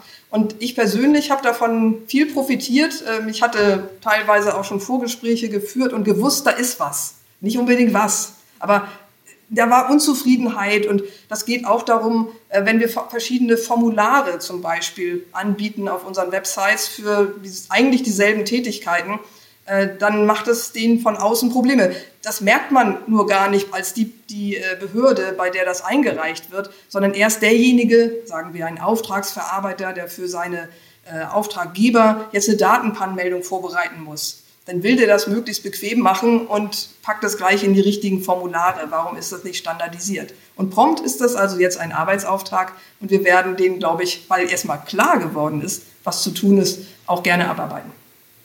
Finde ich richtig gut. Ja, Sie hatten ja vorhin schon äh, Ihre Nachfolgerin angesprochen, Frau Dr. Sommer aus Bremen, die den Vorsitz der DSK übernehmen wird. Welchen konkreten Tipp würden Sie ihr denn mitgeben wollen für außer die Arbeit? Am, außer am Jahresende natürlich zu uns zu kommen, das genau. ist klar. also das, dann sage ich das zuerst, wenn ich Sie das nächste Mal treffe. Erstmal, sie, sie weiß ja auch jetzt schon, dass sie mich äh, alles fragen kann. Sie hat das ja schon mal gemacht. 2013 äh, im Snowden-Jahr. Das war schon sehr spannend, weil dort dann ganz andere Themen auf einmal aufpoppten, als man vorhergesehen hat. Damals war es ein trotzdem vergleichsweise ruhiger Job, den DSK-Vorsitz zu machen und auch mit wenig Einflussmöglichkeit. Bei Snowden hat sie im Sommer dann durchaus einiges da äh, gedreht und, und äh, in den Vordergrund gespielt, was vielleicht sonst untergegangen wäre. Also insoweit ganz gut. Aber ich glaube, sie hat äh, jetzt natürlich auch schon viel mitbekommen. Das, was ich jetzt raten würde, äh, im Zweifelsfall cool sein, so auch mal erstmal abwarten. Auf der anderen Seite bei allen Problemen den Dialog suchen, das macht sie sowieso schon. Also bedeutet auch, äh, manchmal sind es Probleme, äh, wo man gar nicht genau weiß, wo die herkommen. Dann kann man mal zum Telefonhörer greifen und das dann oder auch direkt mit direkt Meetings sich äh, treffen. Oder eben auch überlegen, welche Player spielen noch eine Rolle, wie können wir als DSK zum Beispiel auch gesamt vielleicht sichtbarer in Brüssel werden oder in Luxemburg beim EuGH, dass man mal voneinander mehr weiß. Solche Punkte, die höre ich, stehen da auch auf der Tagesordnung. Ich würde damit einmal dann den Blick nach vorne richten wollen mit Ihnen gemeinsam und einmal schauen, welche Themen denn aus Ihrer Sicht so auch für das nächste Jahr als Landesdatenschutzbeauftragte dann in Schleswig-Holstein eigentlich so anstehen. Plant Ihre Behörde gegebenenfalls auch Schwerpunkte? Sie haben es eben schon mal gesagt, Privacy by Design soll natürlich auch wieder ein Thema werden. Aber gibt es darüber hinaus auch Themen, auf die sich die Unternehmen vielleicht auch einstellen sollten? Gerade heute haben wir dazu schon erste Besprechungen gehabt, welche Prüfpläne äh, wir dann vornehmen wollen. Und das wird dann jetzt erstmal mit den Teams besprochen. Deswegen kann ich es noch nicht gleich veröffentlichen, bevor äh, diejenigen selbst wissen, was sie demnächst vermutlich tun. Allerdings äh, der Mechanismus, dass unsere Erwartungen von uns kommuniziert werden, dass auch alle sich darauf einstellen können, dass sie zum Beispiel auf der Website nachher Kriterien finden. Das wird das sein, was vielleicht dann in der zweiten Jahreshälfte überprüft wird, dass man sich schon angesprochen fühlt, sich vorbereiten kann und auch mal selbst äh, an Prüffragen sieht, äh, bin ich schon gut aufgestellt oder nicht. Also das sind so Punkte, die wir heute auch äh, besprochen haben, damit irgendwie klarer ist, wie, wie geht das? Also wie, wie erfüllt man das, was da gewollt ist? Außerdem, wie machen wir es mit Kooperation? Wo laufen in anderen Bundesländern Dinge sehr gut, die wir äh, ja, adaptieren können? Ich wollte jetzt nicht sagen, wir klauen deren Ideen, sondern im Gegenteil, wir bieten an, das auch gemeinsam zu machen. Ähm, in äh, Bayern vor einiger Zeit äh, gab es schon eine Ransomware-Prüfung, die ich sehr attraktiv finde. Also nicht Ransomware an sich leider, aber es sind alle betroffen. Und welche, ähm, welche Kriterien sind es? Wie kann man sich trotzdem aufstellen und an welchen Stellen muss man wie reagieren? Äh, da, glaube ich, können wir auch verstärken, das, was andere schon gut vorgelegt haben und vielleicht ähm, dann aber sowieso im Diskurs sein. Ein Punkt, mit dem wir auch mit Bayern oder auch anderen im Diskurs sind, nämlich je nachdem, wo das gerade ist, äh, passiert, das ist die künstliche Intelligenz. Selbstverständlich wird das ein Großpunkt sein im Doing und nicht nur mit diesen weiterführenden Prüfungen bei äh, ChatGPT, sondern auch mit dem, was die Verwaltung gerade macht oder was es bedeutet für den Einsatz im Unternehmen, welche Regeln gegeben werden sollten. Und da muss man ja sowieso am Ball bleiben. Äh, Souveränitätsfragen, also Open Source, auch Alternativen beispielsweise, äh, werden bei uns auch weiter verstärkt in Schleswig-Holstein von der Verwaltung eingesetzt, wo auch äh, grundsätzlich man davon ausgeht, wir können vieles on-premise, also wirklich lokal in Schleswig-Holstein oder eben in dem Verbund in Deutschland betreiben, wo es um Souveränitätsfragen geht. Und das auch jedenfalls teilweise auf Augenhöhe mit den großen Anbietern verhandeln. Da machen wir gar nicht so viel als Datenschützer, aber wir sprechen mit denen, die das dort äh, voranbringen und das ist leider überhaupt gar keine Selbstverständlichkeit im Gesamtkonzert Deutschlands oder Europas, wie man denn insgesamt auch äh, Abhängigkeiten von sehr großen Dienstleistern mit deren Datenabflüssen ver vermeiden kann. Also alles Punkte, die uns hier bewegen. Polizeibereich ist ja immer ein bisschen extra. Da gibt es viele äh, Pflichtprüfungen, die haben wir natürlich dann auch äh, im Blick. Und wieder, was hat sich geändert letztes Jahr, im vergangenen Jahr? Da, dahingehend, was, wir, wir gucken jetzt gleichzeitig auch, wie, was bringen wir davon in die Datenschutzkonferenz ein? Also nicht nur, wie fragen unsere Abgeordneten gerade, wie äh, geregelt werden soll, ob die Bodycam so oder so betrieben wird, sondern wie kann man es noch besser erkennen, was jetzt auch am Horizont passiert, für die gesamte DSK. Wo wissen wir auch, dass die Bundesministerien gerade etwas tun, Forschungsdatennutzungsgesetze beispielsweise, äh, bestimmte, ähm, ich komme jetzt doch nochmal zu meinem Lieblingsthema Datenschutz bei Design, ähm, zum Beispiel Secure Multiparty Computation ist etwas, was uns viele, viele Möglichkeiten gibt, einen besseren Schutz zu erreichen. Wer das aber naiv einführt, der kommt möglicherweise gleich in entweder was sehr Komplexes mit Auftragsdatenverarbeitungsverträgen und sehr vielen auch noch, oder in eine gemeinsame Verantwortlichkeit. Beides etwas eklig für diejenigen, die da jetzt bei Null starten. Ich stelle mir so vor, dass wir in eine Art Packaging denken. Also durchdiskutieren, welche juristischen Probleme mögen entstehen, die eigentlich nur dadurch passieren, dass man jetzt mehrere Player hat, um einen, einen höheren Schutz zu gewährleisten. Man macht was besser. Man reduziert das Risiko und dann darf man ja nicht bestraft werden, indem man vielleicht dann noch schwierige juristische Fragen lösen muss. Ich möchte also, dass die schwierigen juristischen Fragen vorab gelöst werden und man gleich schon die, die Best Practice Beispiele als, als Leuchttürme oder Dokumentenpakete zum Beispiel ausarbeitet. Also der, der es gut macht, oder sogar besser machen will, der soll es leichter haben. Und das ist das, was mir so insgesamt vorschwebt für die nächsten Jahre. Juristische Fragen, das ist genau das Stichwort für den nächsten Punkt, denn wir haben natürlich mit unseren vorangegangenen Gästen auch ein bisschen in die Glaskugel geschaut. Also was, was erwartet uns in 2024, insbesondere bei den Rechtsprechungen? Wie ist es denn bei Ihnen, wenn Sie sich so ein Urteil zu einer praktischen Frage im Datenschutz wünschen dürften? Ähm, zu welcher Frage wäre das? Aber, aber jetzt würde ich natürlich doch tatsächlich mir das wünschen, wie diese ganz neuen äh, Techniken einsetzbar sind, die ich gerade erzählt habe. Das kann auch Differential Privacy sein, äh, nicht nur äh, bei der Datenminimierung ähm, ja, oder, oder Anonymisierungsart, aber auch da, da sehen wir sowieso äh, gerade Urteile am Horizont. Auch noch weitere Punkte, wo man bestimmte Reduktion hat äh, in dem Personenbezug und noch nicht ganz klar ist, wie das jeweils einzustufen ist. Es kommt noch was dazu, was noch relativ wenig diskutiert ist.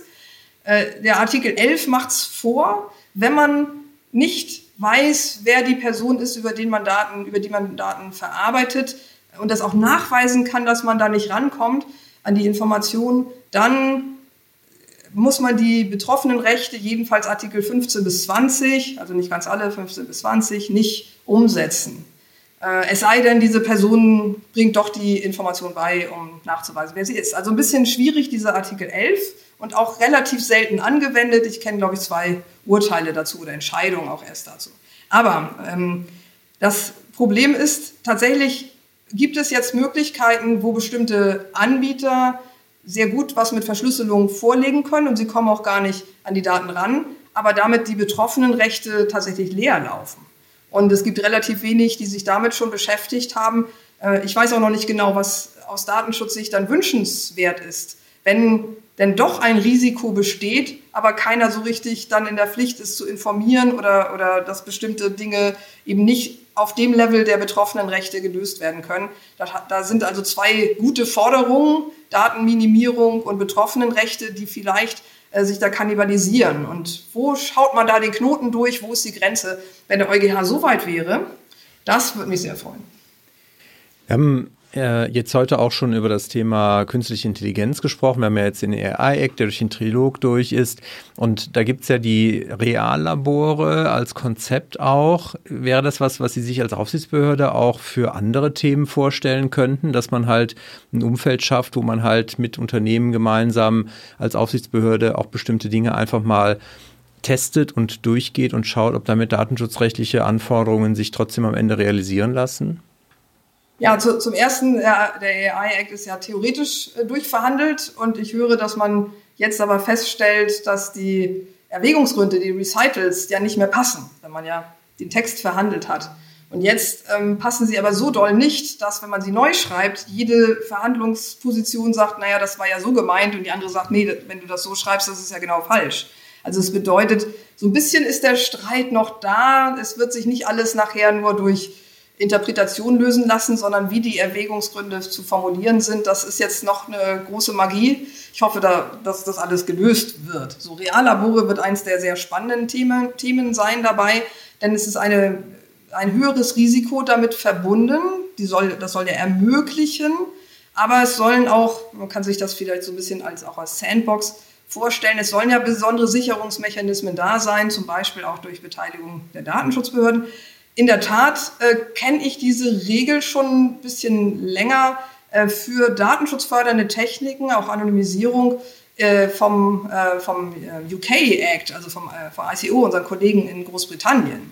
Da war das so, dass jemand auch beantragen konnte, ich weiß nicht, ob das jetzt noch genauso aufrechterhalten ist, sich damit zu beschäftigen, mit solchen Lösungen, auch aus dem Wissenschaftsforschungsbereich, auch Unternehmen, und dann das quasi angemeldet hat und dann wurde das besonders betreut, weil das nachher ja auch besonders interessante äh, ja, Lösungen sein können. Anonymisierung ist insoweit ja, da, darum ging es zum Beispiel, äh, risikoträchtig, denn wenn, wenn man denkt, es ist anonymisiert, es ist wirklich anonym und es ist nicht so und man hat den Schutz der DSGVO verlassen, dann äh, ist ja die Frage, wie man wieder zurückkommt, eigentlich gar nicht. Möglicherweise ist das Risiko schon, hat sich das Risiko schon realisiert. Also bei solchen Punkten hat man so ein bisschen eine ähnliche Form schon vorgedacht. Das ist, glaube ich, nicht genau kopiert jetzt, aber äh, die Reallabore wären im Prinzip für andere Dinge ja auch denkbar. Jetzt ist aber die Frage, wird damit wirklich das Risiko so runtergezont, wie es nötig ist? Denn man könnte ja auch erst überlegen, wie kriegt man das Risiko runter und dann muss man gar nicht mehr so viel testen. Also warum braucht man eigentlich die Reallabore, und deswegen, da beißt sich so ein bisschen die, die Argumentation in, in den Schwanz. Äh, man muss schon erstmal überlegen, wann das jeweils passt und ob auch nur sowas halt, halt äh, funktioniert. Äh, ich informiere die Aufsichtsbehörde, die vielleicht jetzt äh, von tausend Fällen gleichzeitig informiert wird, dass da jetzt irgendwas Risikoträchtiges passiert. Also wir werden das in der Praxis sehr genau anschauen. Da lohnt sich auch miteinander, und zwar europäisch, im Austausch zu sein, im Diskurs zu sein vielleicht kann man auch da ähm, wieder mit Kleingruppen, jetzt rede ich europäisch, agieren, die dann noch, noch ähm, schlagkräftiger bei solchen Betreuungen mithelfen, um auch gleichartige Dinge zu sehen oder nicht. Bei den Unternehmen stellen sich natürlich Fragen, was ist mit Geschäftsgeheimnissen? Wie viel wird dann wirklich offengelegt? Oder wie geht man auch um damit, wenn dann nachher rauskommt, äh, war ja nett die, der letzte Monat mit den Tests, aber ihr dürft nie und nimmer das jetzt irgendwie mal echt machen. Da ist noch einiges, glaube ich, wo die praktischen Probleme noch nicht ganz äh, bei jedem angekommen sind. Ja, das ist wohl nachvollziehbar. Das werden wir dann noch erlernen, wahrscheinlich. Ja, erstmal an dieser Stelle vielen Dank für diesen spannenden Einblick in Ihren Arbeitsalltag. Ähm, mir hat sehr viel Spaß gemacht, aber wie mit jedem Gast möchten wir natürlich jetzt auch ein bisschen was, eine ganz klitzekleinigkeit von Ihrer privaten Persönlichkeit kennenlernen. Und ähm, deshalb haben wir ein, kleine, ein kleines Spiel äh, vorbereitet. Was heißt Spiel? Aber es ist einem Oder-Fragen. Und ja, ich gebe einfach mal weiter. Starten wir. Man darf nicht, man darf nicht sagen, es kommt drauf an, habe ich verstanden. ja, nee, das wäre tatsächlich nicht ganz im Sinne des Erfinders, aber wir, wir schauen mal. Ich glaube, es ist aber wahrscheinlich auch nicht immer äh, notwendig. Fangen wir mit was Einfachem an. Kaffee oder Tee? Wenn ich nicht krank bin, Kaffee. Ja, das kommt mir bekannt vor. Äh, Strand oder Berge? Strand. Zwei Wochen aufs Handy oder lieber ein Jahr auf Ihr Lieblingsessen verzichten? Ich verzichte ein Jahr auf das, auf das Lieblingsessen. Ja, das hatten wir auch schon äh, öfters, dass die Wahl so fällt. Kino ich habe aber zum Glück mehrere Lieblingsessen, deswegen ich hoffe, dass das zweite Lieblingsessen dann noch erlaubt ist. okay, da können wir drüber, da können wir drüber verhandeln. Kino oder Netflix? Ja, ich mag lieber Kino, faktisch wird es immer Netflix. Kugelschreiber oder Füllfederhalter? Ja, Füller. Und bar bezahlen oder mit Karte? Bar. Und Apple oder Android? Android. Wenn Sie die Wahl hätten, fliegen zu können oder unter Wasser atmen zu können, was würden Sie wählen? Fliegen. Wir haben noch zwei offene Fragen vorbereitet. Und zwar die erste wäre, wenn Sie eine berühmte Persönlichkeit Ihrer Wahl wieder zum Leben erwecken könnten. Wer wäre das? Muss sie allgemein Persönlichkeit, äh, also allgemein bekannte Persönlichkeit sein oder eine, wo ich denke, sie sollte allgemein bekannt sein? Geht das zweite?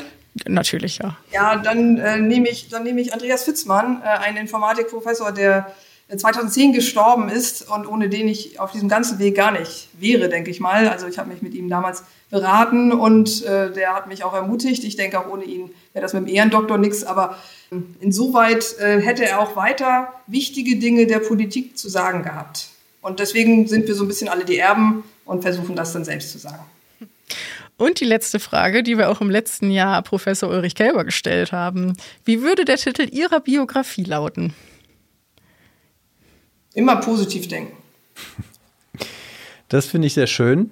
Das ist doch ein schönes Schlusswort, weil das versuchen wir natürlich auch und auch immer wieder unseren Zuhörern zu vermitteln, dass wir auf das Positive immer sehen, blicken sollten. Von daher dann ganz herzlichen Dank an Sie, Frau Dr. Hansen. Weiterhin natürlich äh, viel Erfolg, auch dann als stellvertretende Vorsitzende der DSK, aber auch in Ihrer Rolle als Landesdatenschutzbeauftragte.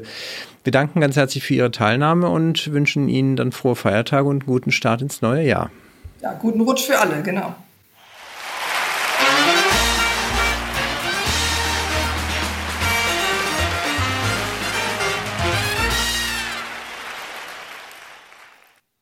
Was wäre unsere wöchentliche News-Folge ohne das Outtake ganz zu Beginn der Folge? Und ähm, natürlich haben wir uns auch in dieser Silvestershow nicht nehmen lassen, die besten Outtakes einmal für Sie, für euch zusammenzufassen. Viel Spaß dabei.